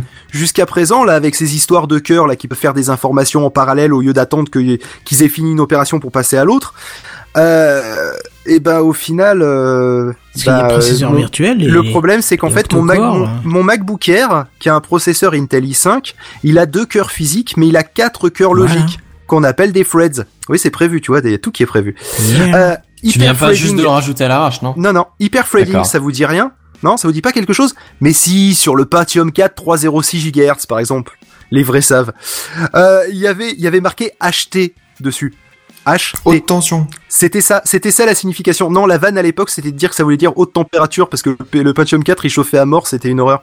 C'est un four. Euh, pour la petite histoire d'ailleurs, euh, c'est pas dans ma chronique, le Pentium 4 en fait, il avait été créé par Intel pour euh, répondre à la course au gigahertz. Et donc du coup, le Pentium 4 était euh, avait une architecture un petit peu moisie, mais il pouvait tourner à des fréquences de ouf. Et c'était son seul intérêt en fait. Et au final, à fréquence à fréquence disparate, euh, c'est-à-dire avec des fréquences inférieures, des fois le Pentium 3 était meilleur que le Pentium 4. Mais bon, c'est pas grave, on en, on en reparlera plus tard ou un autre jour. Bon, plus fort encore. Ou pas, hein, mais je Ouais, ou pas, après, ou pas. Plus fort encore, les processeurs ont ce qu'on appelle des pipelines. En plus de ça, je me suis renseigné dessus. Je sais pas en quoi ça diffère d'un Fred. C'est un peu le même concept de faire plusieurs tâches en même temps, mais j'ai rien compris. Donc voilà. Oula, si Phil n'a rien compris, attention. hein. Et je me et j'ai dû passer bien une heure à essayer de comprendre ce que c'était un, pipe- un pipeline par rapport à un thread. Ça a l'air d'être ou, ou par rapport à un, un, euh, oui euh, un flux de de de, de, merde de calcul de Quelque données chose. en fait. Il est en train de se perdre. Mais c'est pas fini. Parce que j'ai abordé que la surface du problème. Je vous avais dit qu'à la fin, vous comprendriez, vous comprendrez plus de choses, de comment ça marche, mais vous comprendrez que c'est encore plus complexe que ce que ça paraît. Je parlerai pas des, pro- des, des processeurs qui sont capables d'augmenter leur fréquence quand un seul cœur est utilisé, ceux qui adaptent leur fréquence en fonction de l'usage, notamment c'est important Sur sur, le les mobile. ordinateurs portables, Ouais. hein, et les, et les téléphones mobiles, Enfin, Et ceux comment qui je dis sont mobile, design- c'est aussi portable, quoi. C'est tout ce qui Oui. bouge, quoi. tout ce qui a une batterie, quoi. Ouais, voilà, c'est Euh. Tout ce qui et a qui a besoin d'économiser l'énergie de Voilà. façon vraiment très très importante. et ceux aussi qui sont designés dès la base pour consommer le moins possible. Parce que déjà avec ces bases-là, franchement que je vous ai donné, on n'est pas sorti de l'auberge. On va faire un petit test. Allez, on choisit deux processeurs. Eh, Y allez pas, hein, je les ai choisis. Euh, on choisit deux processeurs Intel i3 64 bits, deux cœurs physiques, euh, par pardon, quatre cœurs logiques euh, au total. Donc euh, voilà, tous à la même fréquence, enfin les deux à la même fréquence, 3,2 GHz. Je suis allé sur le site d'Intel pour ça, ils permettent de faire des comparatifs, c'est pratique. En théorie, on devrait avoir le même score sur un benchmark. C'est un benchmark, c'est un test de puissance brute. C'est, en gros, ça va faire des opérations puis ça donne une note. C'est ça. Un Compte-moi les T'as- pommes. t'as- T'as bien comparé deux processeurs complètement identiques, on est bien d'accord. J'ai, process- j'ai, j'ai pris deux processeurs Intel, i3, 64 bits, deux cœurs physiques, 4 cœurs logiques, même fréquence de 3,2 GHz. C'est quoi la différence alors? Euh, bah écoute, euh, si on regarde les références, l'un il est marqué euh, 3210 et l'autre il est marqué 6000, euh, 6100. Ah Donc oui, logiquement, il y en oui. a un qui devrait être deux fois plus puissant que l'autre. Ah non, non, Bah, non, non. en bah fait, non. euh, oui, mais oui, mais non, parce que le, le, le 6100, il est effectivement 20% plus puissant et consommerait environ 35% de moins d'énergie. Juste parce qu'il s'agit de de deux de générations aussi. euh. Enfin, il y, a- y plein de choses qui changent. Ouais, mais enfin, je sais pas Oui, si c'est prévu, mais là t'es un peu succinct parce que tu compares deux trucs en parlant de, de puissance, mais il n'y a pas que la puissance qui rentre en compte dans ce chiffre de. C'est même pas un chiffre, c'est juste un numéro de référence, quoi. Oui, non, mais ça, Bah, je sais que c'est juste un série. numéro de référence, c'était du troll. Ah, le- pardon. le- il va être deux fois plus puissant que Non, parce que du coup, il y a une partie marketing en disant on a acheté un 2005, mais il y a le Exactement. 5000 qui est deux fois plus puissant. Mais C'est ça. c'est Donc, pas du tout ça les- qui rentre en jeu, quoi. Les références, les références qui sont dessus, on peut pas s'y, on peut pas se baser dessus. Ah non, pas du si tout, on fait un voir sur le benchmark, site. le 6100 est 20 fois, est 20% plus, euh, plus puissant et consommerait 35% de moins d'énergie. Juste parce qu'en fait, là, j'ai un peu triché, hein. J'ai choi- j'ai choisi deux générations différentes qui sont séparées de, de deux ans d'écart. L'une est de 2013 et l'autre de 2015. Encore, bon, l'énergie qui baisse, ça peut se comprendre, parce que on grave plus fin le cœur du processeur, on a toujours dit que c'était plus efficace en termes de gestion de l'énergie. Donc, admettons. Mais la puissance, ça devrait être la même. Bah non, et c'est ça le problème. Vous me direz à la limite, et d'ailleurs j'ai- je t'ai envoyé, je t'avais mis le, le petit euh, le petit tableau hein, qu'on pourrait euh, qu'on pourrait prendre deux secondes pour regarder. Euh, donc on voit que euh, que les les deux ont globalement la même chose, d'accord? Je, je suis désolé. Ils sont ils sont censés être sur euh, des certes des sockets qui diffèrent un petit peu, mais bon, de toute façon, ces sockets-là, les sockets, pour ceux qui savent pas, c'est l'endroit où ça va se connecter sur la carte mère. Mais euh, Intel C'est pas euh, l'endroit, c'est la sockets. forme. Ouais, c'est la forme d'empreinte où le processeur va se connecter sur la carte mère. C'est ça, Ça n'a voilà, rien à c'est- qu'on met base. sur les pieds. Voilà. hein. Exactement, ça n'a rien à voir. Je suis d'accord avec toi. Ah oui, le cache, le cache, c'était le même au fait. Hein. J'avais oublié de te dire. D'accord. Le, le- donc c'est pour ça, vraiment, si, si tu regardes juste le, euh, le, les, les informations que te donne Intel au- ou, ou même pire, que te donne euh, classiquement du commerce Amazon et tutti quanti, euh, au final, euh, tu ne vas pas avoir assez d'informations pour pouvoir savoir si un processeur est plus rapide que le que, que l'autre processeur que tu es en train de regarder. Parce qu'en général, ils vont te, te donner les informations que je t'ai donné là, la fréquence et éventuellement le cache. C'est vrai que je l'avais oublié. Euh, là, c'est un cache de 3 MO. Ah oui, c'est pas mal. Tu, Non, en général, ils ont tous 6 les récents. Oui, non, mais Non, mais j'ai choisi un un i- i3, c'est un entrée de D'accord, gamme. ok, ok. Euh, euh, et donc il donne ces informations là, et donc tu peux te retrouver avec deux processeurs qui ont les prix qui euh, ne sont pas les mêmes, mais euh, mais du coup tu ne peux pas savoir lequel va être plus puissant. Vous me direz bon bah du coup tu me dis la solution c'est tu prends les benchmarks et tu compares. Ben non. Bah, parce qu'en fait déjà les benchmarks sont pas standardisés. hein. Donc par exemple je peux pas comparer les valeurs venant de deux sites de benchmarks différents. Le protocole de test et sa façon de pondérer, de donner de l'importance à tel ou tel paramètre varie en fonction d'un moteur de benchmark à l'autre. Et il l'explique à chaque fois sur le site. Nous, on Voilà. préfère privilégier ça, ça et ça, et plutôt ça. que ça. Et en plus et ensuite parce que justement si on peut euh, choisir ce qu'on privilégie, et ben au final un benchmark ça reflète pas la réalité. Ça reflète une utilisation hypothétique décidée par une bande de potes en général. Enfin les premiers sites de benchmark c'était une bande de potes. Euh, et puis aussi euh, parce qu'on peut raisonnablement soupçonner un fabricant de trouver le moyen de gonfler s'il le veut son score au benchmark, comme euh, je sais pas au hasard Volkswagen euh, a pu tricher à des tests anti-pollution. Exactement. Voilà. Très bonne comparaison, ouais. Euh, un exemple avec mes deux processeurs là. Si on regarde le score obtenu pour un seul cœur logique par rapport au score global, la différence passe de 20% à moins de 7%. Donc si votre utilisation n'exploite qu'un cœur, la différence qui était déjà pas si énorme à la base, elle sera mais carrément négligeable à ce niveau-là. Peanuts. On a toujours deux processeurs semblables en apparence, mais qui sont pas identiques, mais presque. Enfin, ça dépend quoi. Fou, c'est compliqué. Voilà, en gros, c'est entre guillemets tout ça. C'est c'est le, le- votre dernier mot, Jean-Pierre ou? C'est ça. Et euh, c'est c'est c'est hyper c'est hyper compliqué. Et je pourrais vous trouver deux processeurs dont l'un a un score de benchmark de malade et l'autre un score pourri, mais où le score en cœur unique pourrait inverser le classement. Donc du coup, c'est Mhm. c'est à s'arracher les cheveux. Alors, je suppose que vous avez probablement appris deux trois trucs là dans cette chronique et que sûrement vous avez encore plus de questions concernant les processeurs que avant que je la démarre. Si c'est le cas, c'est normal. J'ai franchement l'impression que plus on sait comment ça marche, moins c'est clair et plus c'est subtil. Bah oui, Comparé clairement. hein. Comparer les processeurs entre eux, c'est difficile à la base. Déjà, tant les, la- les appellations sont nombreuses. Pentium, corps de duo, corps de quad, Atom, Celeron, Xeon, i3, i5, i7, et j'ai fait que les Intel, hein, parce qu'après il y a les AMD. Mais en plus, il y a des générations différentes sous des noms identiques. Et pour comparer Blablabla. entre un processeur de PC et un autre de smartphone, j'ai essayé. C'est borderline impossible. Déjà parce que les protocoles changent, donc je ne suis pas arrivé à trouver un site de benchmark qui fasse les deux. Et cela, vous disiez, vous dites, on s'en fout, c'est juste pour déconner, c'est juste parce que Phil il nous fait encore son caca nerveux avec les Snapdragon. Mais non, parce que ça va devenir extrêmement problématique sous peu, avec un Windows 10 qui est identique sur des appareils qui sont bien différents, et donc avec des processeurs qui viennent un peu de tous bords, et qu'il faudra donc jauger façon, avant l'achat. voilà, ouais. Alors, vous allez me dire, ouais, mais t'es vachement à charge en, en- en fa- par rapport au, euh, aux fabricants de processeurs, et c'est vrai que je me dois quand même, pour, avant de terminer cette chronique, de, euh, de dire que, certes, ils ne nous aident pas. Mais d'un autre côté, la science qu'il y a derrière, et les utilisations qu'il y a, euh, y a de ces processeurs, elles sont tellement riches que eux, ils ont le choix entre satisfaire moyennement tout le monde et sortir on va dire allez un processeur euh, entrée de gamme, un processeur milieu de gamme, un processeur pro, d'accord, et c'est tout. Ou alors ils peuvent euh, justement euh, fournir une gamme de processeurs où les trois quarts du temps les fabricants, parce que c'est très très rare quand même que ce soit vous qui choisissiez le processeur. Certains assemblent leur PC, mais c'est pas la majorité. Euh, où chacun des constructeurs vont pouvoir dire bon alors là je vais prendre celui-là parce que bah euh, il, il, a une bonne fréquence donc ça va bien se vendre. Euh, L'autre il va dire oui mais moi la fréquence je m'en tamponne parce que de toute façon je vais pas l'afficher.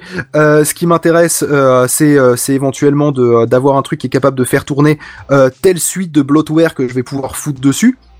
Et là, celui-là, il est plus optimisé parce que moi, j'ai un public qui va lire de la vidéo. Donc, pour lire de la vidéo, ça va être, disons, sur un thread. Donc, euh, il faut que ça soit un qui soit capable de, de gérer un seul, euh, un seul flux qui est hyper, euh, euh, violent. Euh, mais euh, que c'est, alors que l'autre va dire non, mais moi, je veux gérer plusieurs tâches en parallèle. Tous ces comportements-là différents font des processeurs différents. Et donc, vous allez me dire, mais au final, Phil, comment on fait pour choisir son processeur? Euh, En général, c'est très prie, simple. hein. on se roule en boule dans un coin. Non, non. euh, en c'est général, une euh, alternative, ça. hein. vous, vous, vous- c'est, c'est une bonne alternative, mais, mais si vous voulez en avoir un à la fin, hein, euh, au final, euh, vous prenez celui qui est dans votre budget. Voilà, et euh, vous demandez s'il y a un pote qui l'a, euh, vous le, euh, vous lui demandez s'il en est content. Non, c'est pas Et une si, idée, vous, ça. et si vous voulez faire du jeu, euh, vous en battez les couilles du processeur parce que c'est principalement la carte graphique. Où là, je vous souhaite aussi pas mal de courage. Hein, euh, je ne ferai pas une chronique sur la carte Ah, il y a graphique. moins, quand même, il y a moins à chipoter déjà sur les Mais, cartes. euh, C'est un quel- peu plus simple dans les gammes. Oui, c'est c'est un peu plus simple, mais euh, mais voilà. Donc le processeur, si vous jouez, il n'a que peu d'importance. Prenez celui qui est dans votre budget. Euh, quand même pas trop lent hein, parce qu'il y a beaucoup de jeux Oui, qui se basent alors- aussi sur le processeur pour des pour, Maintenant, euh, ils l'utilisent pour la ouais. physique ou les choses comme ça. D'accord. Alors si tu prends un un i5 d'une génération actuelle ou d'avant, oui d'accord, ou la génération oui. précédente, tu es bon. Voilà. on va dire tu que seras bon pour un petit moment. on va dire que pour les jeux le processeur n'est pas aussi important que si vous faisiez du traitement vidéo, de la musique, euh, genre avec un instrument virtuel et toutes ces conneries, quoi. C'est ça. L'impact n'est pas du tout le même. ouais. Voilà, Et alors que si vous faites, euh, les faites le reste, euh, la carte graphe, vous en tamponnez les boules et il faut un processeur qui dépote, quoi. Bah, ça Pour les pour la vidéo, la carte graphique, ce serait quand même pas mal. Eh ben il y en a certains, il y a certains Ça qui dépend. certaines marques qui qui gèrent la, la enfin, je sais que pour Adobe. la suite Adobe, Oui, Adobe. hein, euh, les, les cher. cartes Nvidia ou ATI, je ne sais plus. Nvidia. Nvidia euh, sont super bien gérées pour l'export et sont utilisées pour l'export alors que c'est pas le cas si t'as une carte ATI. On a eu le problème avec l'ordi de POF qui a une euh, carte ATI. Euh, donc du coup, euh, encore une, donc on a fait une grosse, j'ai fait une grosse chronique là sur les sur les processeurs. Tout ça pour finir pour vous dire que le processeur au final c'est devenu de moins en moins important parce qu'on a de plus en plus rajouté là pour le cas des euh, le cas le plus le plus évident c'est pour les jeux. On a rajouté un autre processeur hein, qui s'appelle un processeur graphique. Euh, et qui est celui qui est au centre de votre carte graphique. Qui est d'ailleurs plus Euh, puissant parfois que le processeur de base, quoi. Bah, dans un PC de jeu, ça a un sens au final. Mais... euh, qui a d'autres jeux d'instruction, du coup, qui sont faits justement pour calculer, et notamment vous disiez la physique sur le processeur, j'en suis pas sûr, parce que normalement la, la- la physique se calcule très très bien sur un processeur de carte graphique. Ouais, ouais. ouais. Ou c'est Euh, peut-être autre chose, je sais plus ce que c'était, mais je sais qu'il y avait toute une partie. C'est peut-être, non, c'est l'intelligence artificielle peut-être, je sais plus, je sais plus. Euh, oui, Oui, l'intelligence l'intelligence artificielle sur un processeur, euh, sur un processeur euh, CPU, oui. D'ailleurs, ça c'est un Oui, très parce bon exemple. CPU, c'est les, c'est les, le processeur que vous avez là sur la carte mère. GPU, c'est pour ceux qui connaîtraient pas, hein, euh, c'est le processeur qu'il y a sur la carte graphique. Je, Voilà. je veux rajouter un truc, c'est un très bon exemple. Alors c'est peut-être plus trop le cas maintenant, mais à l'époque de Far Cry 3, il y avait euh, une bonne communication de, de, la part de pas Ubisoft, mais ce, enfin c'est Ubisoft l'éditeur, mais je sais plus qui avait programmé Far Cry 3. Bref, qui disait que euh, si vous vouliez une euh, intelligence artificielle correcte dans le jeu, il fallait un processeur correct, mais que si vous aviez que la carte graphique de correct, vous auriez des beaux graphismes avec une intelligence artificielle de merde. Voilà. Bah oui, c'est parce que c'est une façon différente de calculer, c'est des jeux d'instructions différents, ils ont chacun leurs forces, leurs faiblesses. Et même j'irai plus loin, si dans les dans les coprocesseurs, parce que maintenant il y a le terme de coprocesseur, c'est-à-dire c'est les copains du processeur au final, euh, qui euh, qui sont rajoutés dans les smartphones. Notamment, euh, je sais que sur l'iPhone ils l'ont ils l'ont fait, mais c'est pas les seuls. pour tout ce qui est gestion des gyroscopes et et, Ouais, tout ce et qui est tout capteur, ce qui en est fait. tout ce qui est capteur, ouais. C'était très utilisé à l'époque pour euh, soudoyer les calculs euh, secondaires en fait. Hmm. Mais plus maintenant, maintenant c'est tout intégré même- pour les PC quoi. Même, je te rappelle que le plus vieux coprocesseur qu'on ait eu, c'est les cartes son. Oui, exact, son, oui. c'était mais- un coprocesseur. En fait, pour, pour, pour- alors pour vraiment parler aux vieux, euh, tout ce qui était carte fille à Sans blaster. ça s'appelait des cartes filles et là vous, vous comprenez pourquoi ça s'appelle carte mère, par carte mère pardon. Euh, tout ce qui était carte fille calculait des choses que le processeur ne pouvait plus supporter, on va dire. Ça simplifie en fait la tâche du processeur, quoi. C'est ça, ça sert à ça. Ça sert à décharger le processeur. Donc plus ça va, moins le processeur lui fait faire des choses. Et plus il est puissant. Euh, oui, non, mais l'ensemble de l'informatique est plus puissant parce que vu que les autres sont Oui, des processeurs différents, pas pareils, euh, on n'en parlera pas parce qu'on n'a pas le temps.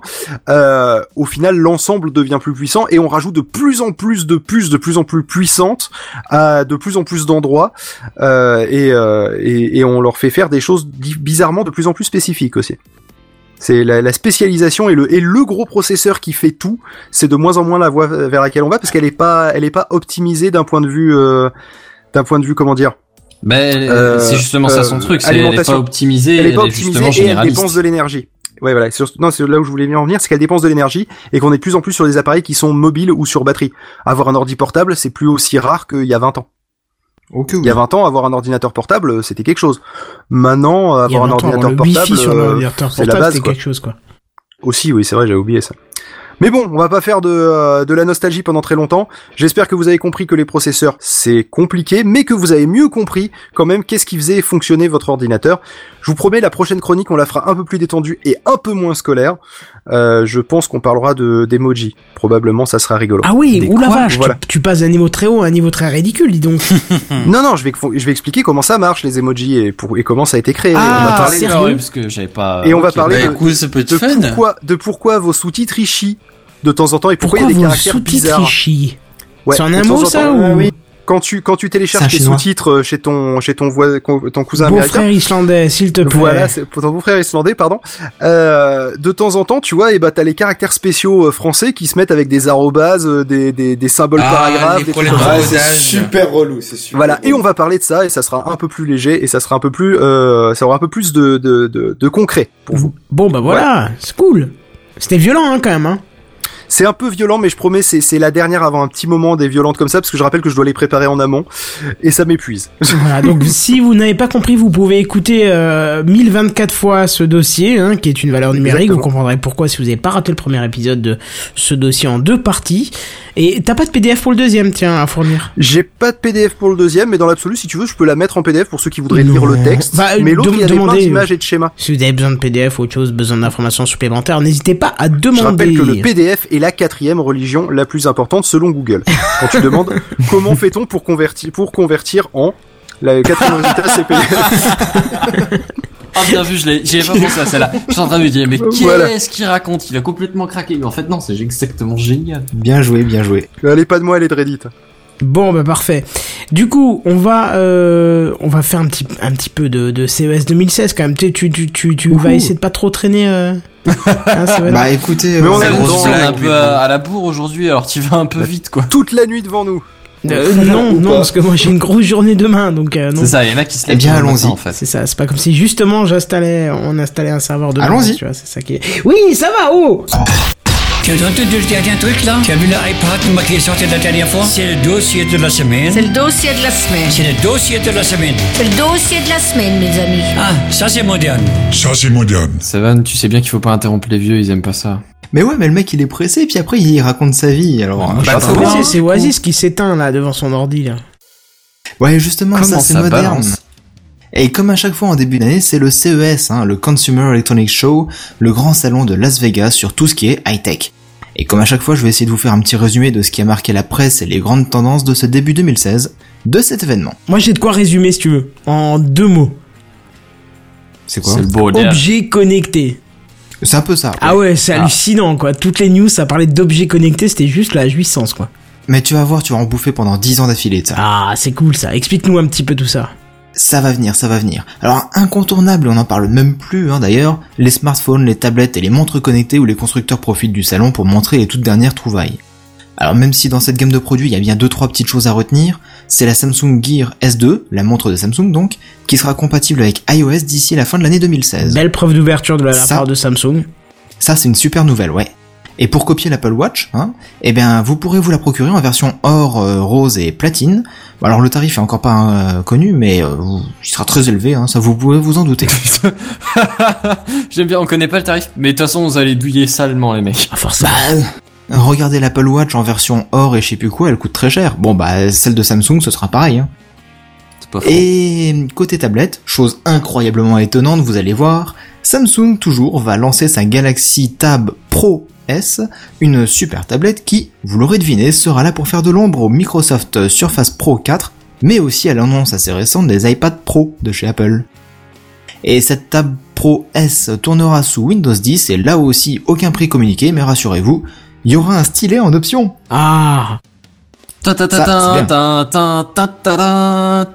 Exactement. Alors je profite de cette catégorie vite fait pour vous parler des télés, toujours plus grandes, incurvées, 3D, certifiées 4K et même désormais 8K chez LG. 8K. Faudra déjà Je avoir la là, connexion c'est- et le lecteur Blu-ray compatible. Il parle du Blu-ray Ultra HD, et sauf qu'ils sont pas encore exploités. Donc euh, avant d'utiliser vraiment la 8K sur son écran de télé, hein, on- c'est pas demain. Ce qui me fait, ce qui me fascine avec le 8K, c'est que même ceux qui ont une très bonne vision, vont falloir qu'ils passent chez l'ophtalmo pour acheter des lunettes. Bah disons Ça dépend que si t'as un truc très très grand peut-être. Non, t'as pas compris l'intérêt du 8K. Moi, je vois un intérêt au 8K, mais c'est d'un point de vue informatique.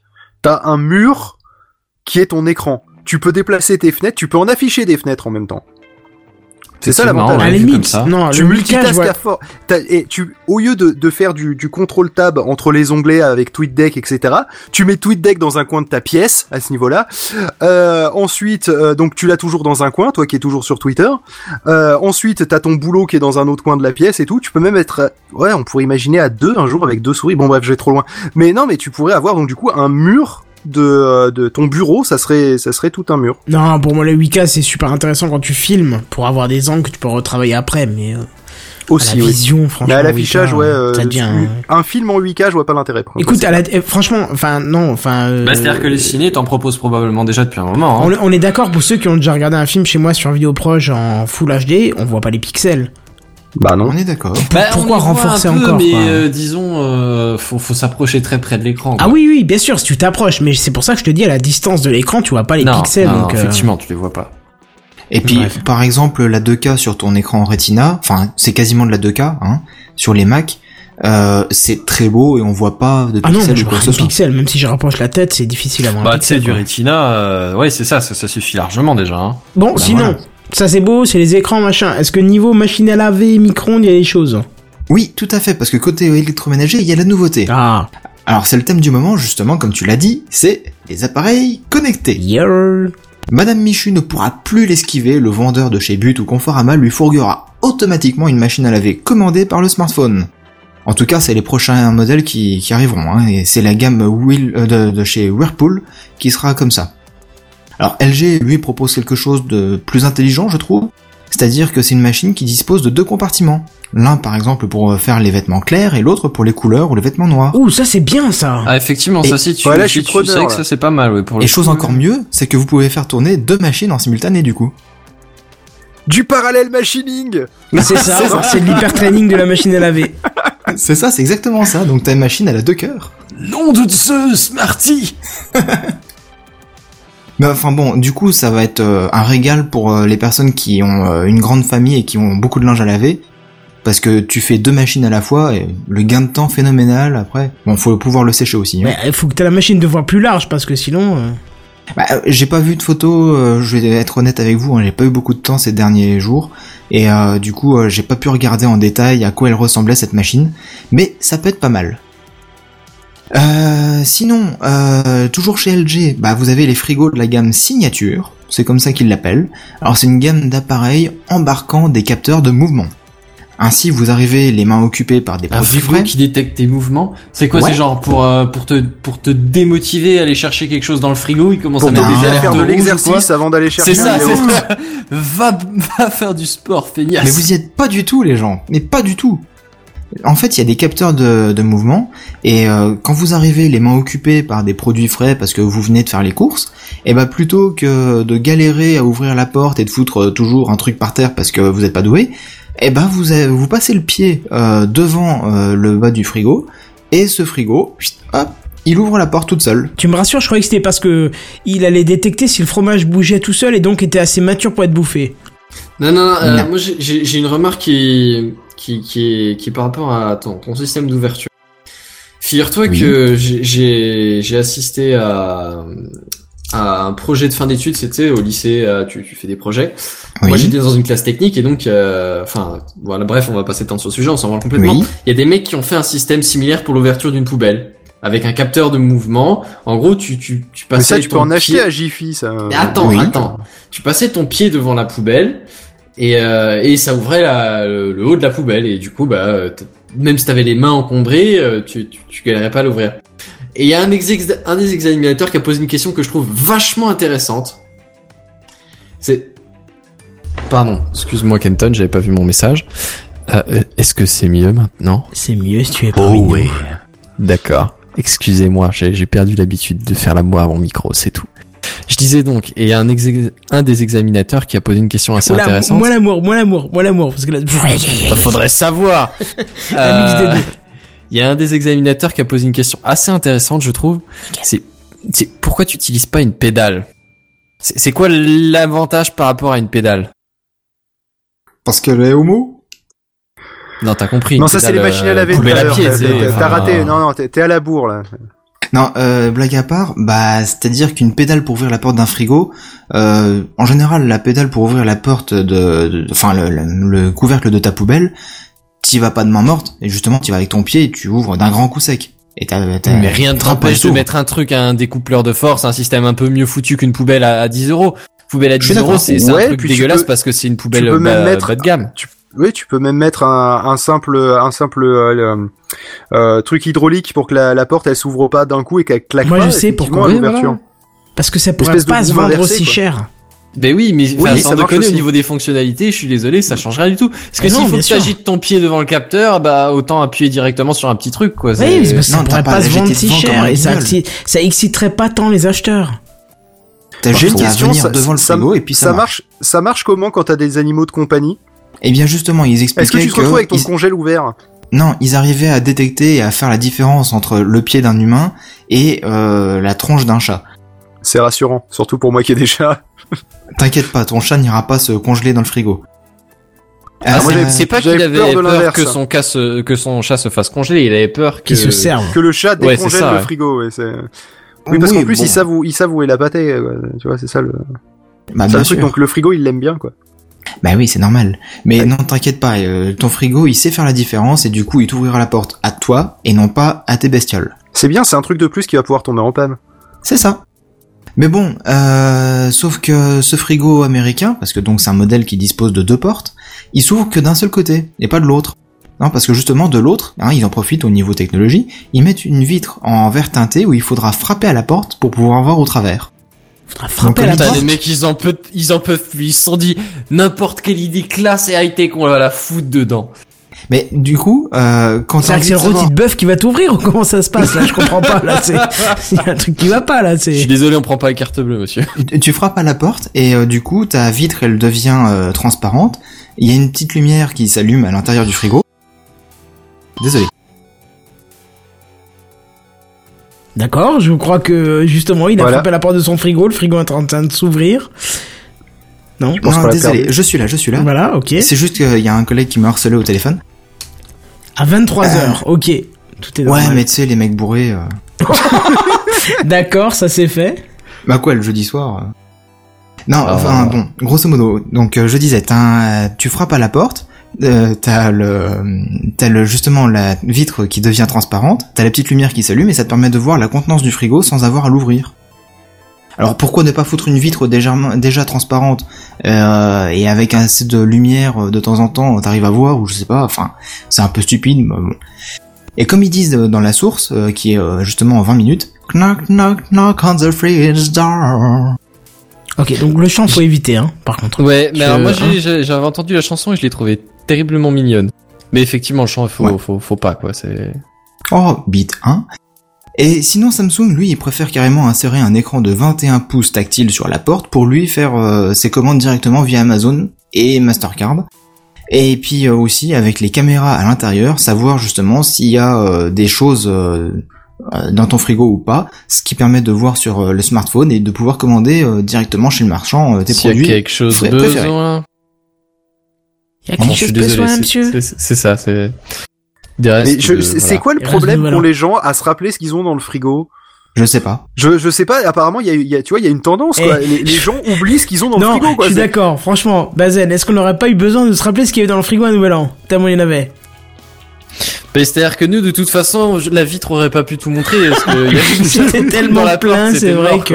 Oui, mais tu te rappelais de ce que t'avais dans ton frigo. Ah, je suis pas sûr. Ah, J'ai retrouvé des Non, choses dans le frigo, qu'on a mon oublié un paquet de trucs au passage. Vous Ah oui. étiez bourré quand vous aviez fait les courses ou quoi Non, non, non, c'est Non, une chose dedans. pour un régiment. Tu, Ah oui, tu sais, quand ta grand-mère, elle te, elle te ramène à 4 pour manger à deux personnes à C'est table. exactement ça. Bah Mike il est un peu irrité tu vois, c'est je sais pas si c'est Ah, c'est qui fait ça ou quoi mais on, on en avait à peu près pour 10 en étant à 5 dans l'idée tu vois. Ouais, mais tu connais pas, c'est parce qu'il a fait la guerre, du coup, euh, il fait des Bah, provisions il, au est, cas où. il est pas loin. hein. Euh, Alors sinon, c'était deux vannes de niveau assez moyen, je vais être honnête. sinon, dans la famille gadgets, accessoires et produits que l'on rend intelligents car connectés, vous trouverez évidemment toujours plus de drones, Parrot étant l'un des plus actifs constructeurs sur ce secteur, mais il y a aussi euh, Zaro UI qui propose un drone commandable via un gant à enfiler, ce qui est plutôt original ça. Euh, on retrouve aussi en grande pompe, j'ai envie de dire, la marque ayant créé la semelle connectée, donc euh, Digi- Digitsol, dont on vous avait déjà parlé dans Gamecraft, il me semble. Sûrement, oui. Cette, euh, cette fois, ouais, il présente aujourd'hui une paire de chaussures réchauffantes, capable de suivre vos déplacements, d'éclairer votre chemin et aussi de se fermer toute seule. Marty de Retour vers le futur, il va être super content. Ah ouais, Eh, mais ça peut servir pour la VR, du coup. Pourquoi Pour les déplacements. Pour laver qui? Pour la VR. l'Oculus Rift. Oh là là là Pour suivre les déplacements. C'est bon, on l'a la Pour technologie. laver qui? Alors celle-là elle m'a tué, bravo Bazen. Je suis désolé, c'était vraiment très tentant. Bah justement, si tu veux laver quelqu'un, il y a un truc qui est pas bête, c'est qu'il propose un pommeau de douche équipé d'une LED. Tu qui peux la vérité, mais moi je préfère la vérité. Moi, je préfère la Veritas. Oh non Oh, mais le jamais niveau tu des critiques les soir, gars, c'est terrible. mais C'est une jamais. blague François Pérus. Mais euh, ouais, jamais donc, tu euh, critiques mes blagues. Donc euh, il y a un pommeau de douche avec une LED qui change de couleur, donc déjà pour vous indiquer la température de l'eau, j'imagine, mais via une application euh, du, sur le téléphone, la quantité d'eau consommée par la douche. Donc ça, ça peut être pas mal justement pour optimiser ses consommations et puis pour euh, dire euh, bon bah ma, ma gonzesse finalement elle consomme moins de douche que moi, donc je vais arrêter de, de dire qu'elle euh, passe une heure sous la douche ou je sais pas. Et autrement, tu te douches plus rapidement et voilà. Bêtement, hein, mais bon. Ouais, mais je c'est dis moi, ça, je dis rien, hein, tu sais, plutôt que de s'emmerder à monitorer ce que tu consommes. Sur ce détail-là, en tout cas, je vois pas l'intérêt, mais bon. Bah toi peut-être, mais bon, admettons par exemple une chaîne d'hôtels, euh, un hôtel qui a, euh, je sais pas, euh, 50 chambres par euh, bâtiment, eh ben ça lui permettra de savoir un petit peu euh, quelle douche euh, consomme beaucoup, où est-ce qu'il y a une fuite, par exemple, parce que ça te permettrait de voir justement qu'il y a une consommation continue, pas énorme mais continue. Et du coup, ça te permettrait d'intervenir facilement, avant même que ton client il se plaigne, parce que le client il va pas se plaindre tout de suite, ce sera peut-être le 15e client qui ira se plaindre. Tu vois ce que je veux dire? Oui, enfin, je reste, je suis, je suis toujours pas convaincu, mais je vois ce que tu veux dire, ouais. Peut-être Ouais, que bah, pour toi l'économie que tu vas faire peut en eau, Bon, tu c'est vas un peut-être- tu vas objet peut-être la perdre en électricité, quoi. Tu vois, c'est Ça, ça le c'est un autre aussi. problème. Mais Voilà. t'as qu'à acheter des panneaux solaires et du coup, euh, tu consommeras moins d'électricité euh, de chez EDF. Ouais. Euh, bon. Sinon, pour inciter les enfants à se brosser les dents, des brosses à dents Colibri connectées, c'est le nom de la marque, un Colibri, euh, reliées à une application sur smartphone ou tablette où ce sont des lapins crétins qui font des jeux lorsque vous vous brossez les dents. Alors, euh, ça peut être marrant. Ça va être pratique pour, les, enfants, ça, je pense. Ouais. J'ai souvenir de mes parents qui s'acharnaient sur mes frères à Allez, frotte tes dents Bêtement, ça peut devenir une sorte de jeu et les inciter à. Allez, frotte tes dents, à et se du côté bleu de l'éponge, hein. Oh, mais cette sous-traitance de l'éducation, c'est c'est méga révoltant. kitsch. Mais je- euh, oui, ah, c'est discutable, hein. Mais sur le principe en lui-même, c'est direct à ce à quoi j'ai pensé. De toute façon, c'est les- c'est la télé qui élève les enfants, donc pourquoi pas les jeux sur euh, la tablette ou le C'est smartphone YouTube hein. maintenant. Ou YouTube, oui, pardon. Désolé, Quelle c'est pas génération. Quelle tristesse. Euh, T'es juste jaloux parce qu'il n'y avait pas ça à ton époque. C'est pas faux. Sincèrement, ça. C'est vrai que peut-être j'aurais été j'aurais j'aurais été né avec euh, j'aurais pas la, la même analyse mais quand même quoi merde.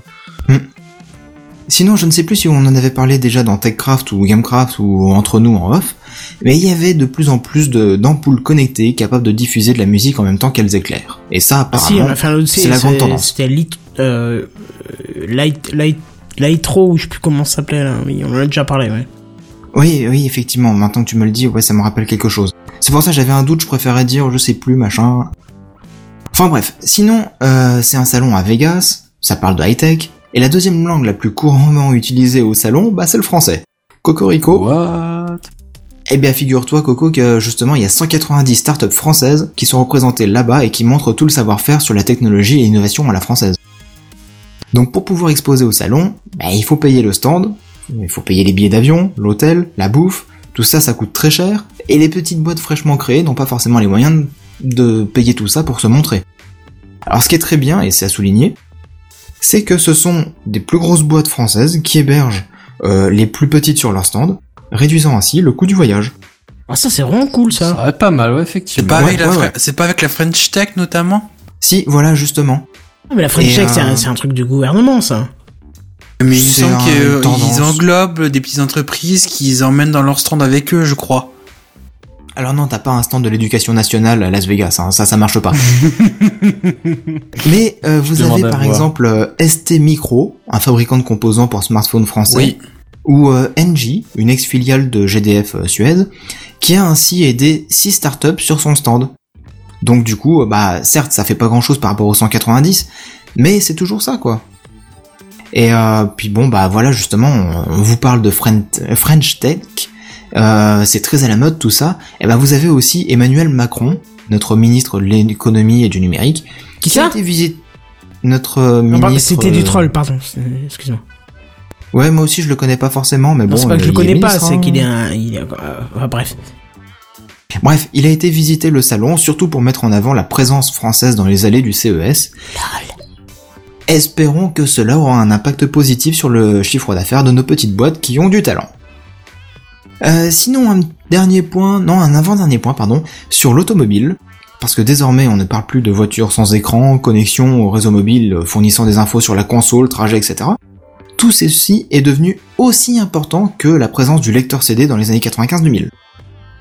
Exemple avec la FF01, un prototype de chez Faraday Future, une supercar électrique ultra connectée.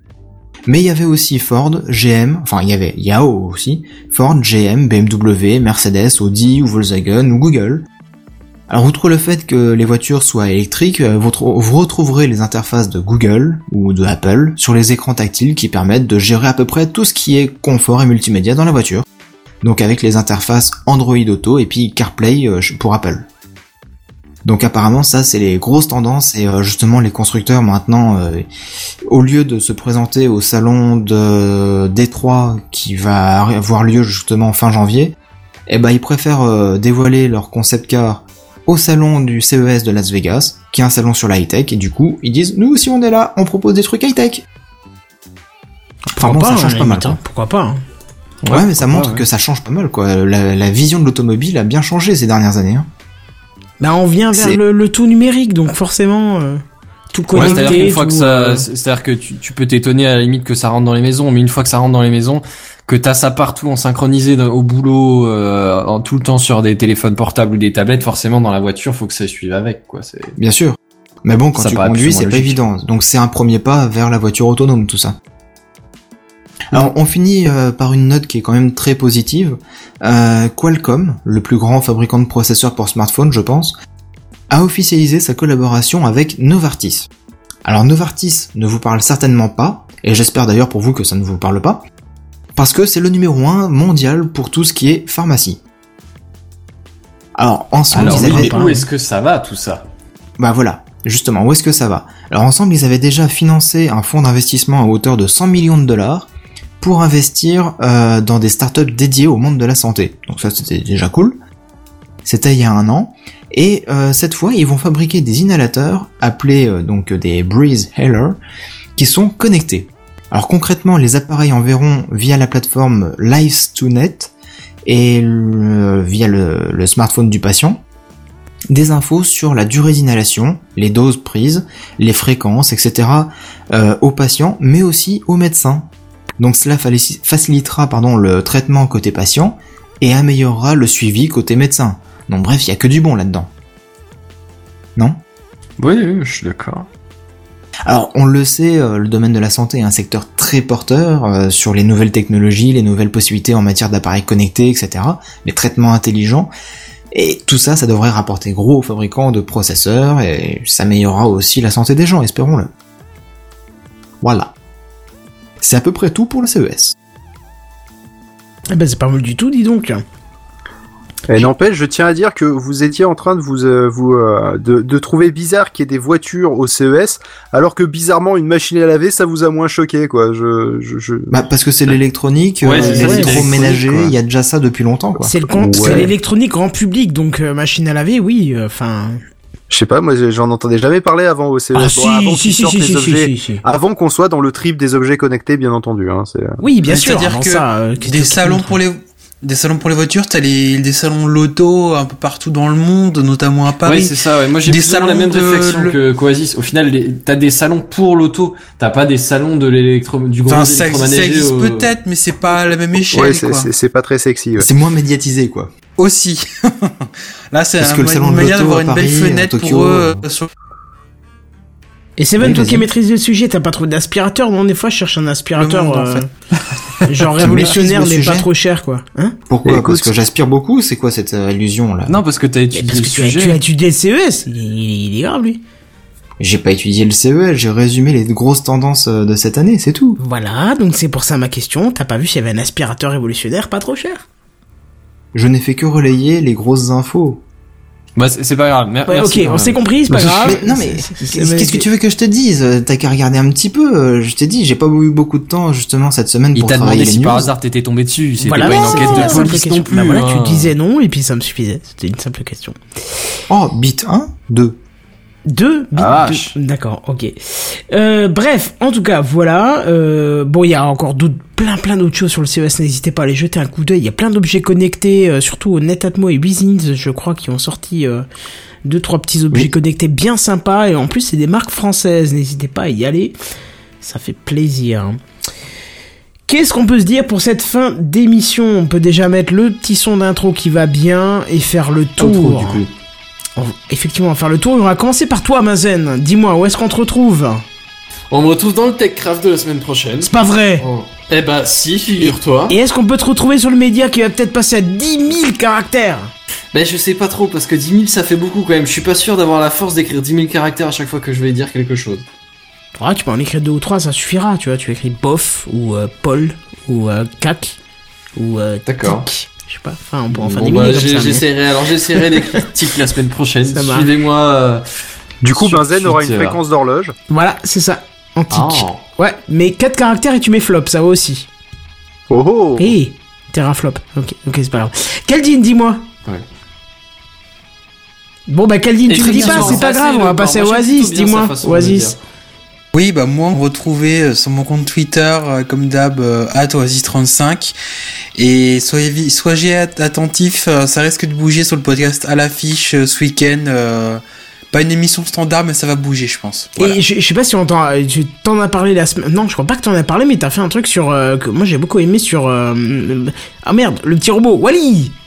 Oui, j'ai fait une émission sur Wally qui est sortie, euh, bah, qui est sortie il y a quasiment un mois maintenant, et donc euh, ben. voilà, c'est à l'affiche pdc.fr. Voilà.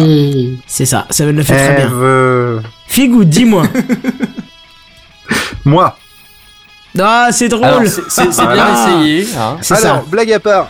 Euh, alors, Benzen, di- euh, Benzen disait, euh, ouais, on me retrouve Benzen dans le ga- Gamecraft, dans le tech- Techcraft de l'année, de l'année, de la semaine prochaine. Putain, c'est la fin de la soirée, je suis fatigué, j'en peux plus. C'est pas celui de la semaine prochaine, tu m'as dit, en deux semaines. Euh, justement, ben moi, exceptionnellement, dans deux semaines, je reviens parce que euh, on parlait euh, de l'Oculus Rift et puis moi, j'ai un peu testé la VR sur smartphone. Euh, j'ai même fait un petit peu d'investissement. J'ai acheté un casque, euh, donc un cardboard à 5 euros. Puis après, je suis passé à la version Quel plastique. non, mais attends, après, je suis passé à la version plastique à 30 euros. Donc là, je Ah vous ouais, donnerai la réponse de savoir est-ce que ça malade. vaut le coup Est-ce que ça vaut le coup de dépenser 30 euros dans un truc en plastique euh, pour y foutre son smartphone dedans? Donc on en reparlera dans deux semaines. Donc l'Oculus, enfin, un VR, est-ce que ça vaut le coup ou est-ce que ça vaut le cul? Il vous dira ça. Euh, exactement. Voilà, moi je t'ai prévu pour la semaine. Je prévu pour la semaine prochaine, mais tu peux reporter si tu veux. Moi, c'est non, la semaine prochaine, ça m'arrange pas, j'ai une réunion. Euh, le, euh, par contre, le, la semaine d'après, pas de souci. Et, euh, et euh, d'ailleurs, euh, sinon, en attendant, euh, vous pouvez me suivre sur Twitter @phil underscore good. Voilà. Et puis on invite aussi à aller sur bon. PodCloud pour voir l'article sur les nouveaux formats de RSS et tout. euh, Aussi. tout ça, quoi. Voilà. De toute façon, s'ils me suivent sur Twitter, je retweet à chaque fois qu'on en parle. Et en ce moment, on rebalance l'information régulièrement. Ça marche. Caldine, est-ce que tu es de nouveau là? Caldid il n'est pas là. Alors Seven, dis-moi où tu es, est-ce qu'on peut te retrouver? Eh bien moi on peut me retrouver euh, bah, la semaine prochaine sur TechCraft et sinon sur ma chaîne YouTube 7DD euh, où j'avais promis effectivement de faire une nouvelle vidéo mais je ne l'ai pas fait parce que j'avais pas le temps. D'accord, bah c'est cool. Du coup, Et vais- Kenton, on peut te retrouver où? Alors d'abord je vais quand même euh, parler de Calvin, un petit- euh, Calvin, n'importe quoi, Ca- Calvin Klein, Ouais, on est tous bien claqués, hein, ça. Ouais, c'est ça. Comme Kaldin n'est pas là, je vais en parler pour lui. Vous pouvez le retrouver sur Twitter, arrobas Kaldin underscore. N'hésitez pas. Il poste pas souvent, mais quand il poste, c'est sympa. N'hésitez pas. Et puis voilà. Moi, par contre, c'est euh, tout simplement. Voilà, je poste mes humeurs, mes machins, surtout en mode aigri. Voilà, je crois qu'il y a tout le monde, tout le monde a été cité, j'ai oublié personne. T'imagines, j'ai oublié personne, c'est grave ça. Putain, tu démarres bien l'année. Hein. C'est ça. Ouais. Et oui, du coup, c'est vrai qu'on a souhaité la bonne année à personne, du coup, on va quand même vous souhaiter une très bonne année. C'est bien ce qui me semblait. Une très bonne santé, c'est vrai qu'on l'a pas pas sûr, fait. ouais, mais- Non, non, mais c'est vrai, on l'a même pas fait comme des gros J'y ai baltringues. pensé au début, mais après je me suis dit, bon, il a dû le faire et j'ai zappé ces deux secondes, j'étais absent, un truc comme Non, ça. non, c'est ça. exactement ça. Je- Écoute, je que euh, souhaiter la bonne année alors que tu connais pas les gens à qui tu le souhaites, je trouve ça super hypocrite. Mais on Bah, le fait parce que ça se fait, et puis voilà. Bah, même ceux, À ceux qui nous suivent depuis longtemps. Qui vient de te dire qu'il est, euh, Kenton qui vient de te dire qu'il est super hypocrite. Le truc naturel. Voilà, c'est ça. Euh, pour changer, de toute façon, je fais écrire, on le sait. Mais au pire, on peut recommencer l'enregistrement du podcast et comme ça on commencera en disant bonne année à tout le monde. Eh ben écoute, oui, pas de problème, mais je te propose d'attendre jeudi prochain, 21h. Mais d'ici là, euh, qu'est-ce que je veux dire? Ben, à plus Bye bye Salut, Salut salut. tout le monde. Bonsoir.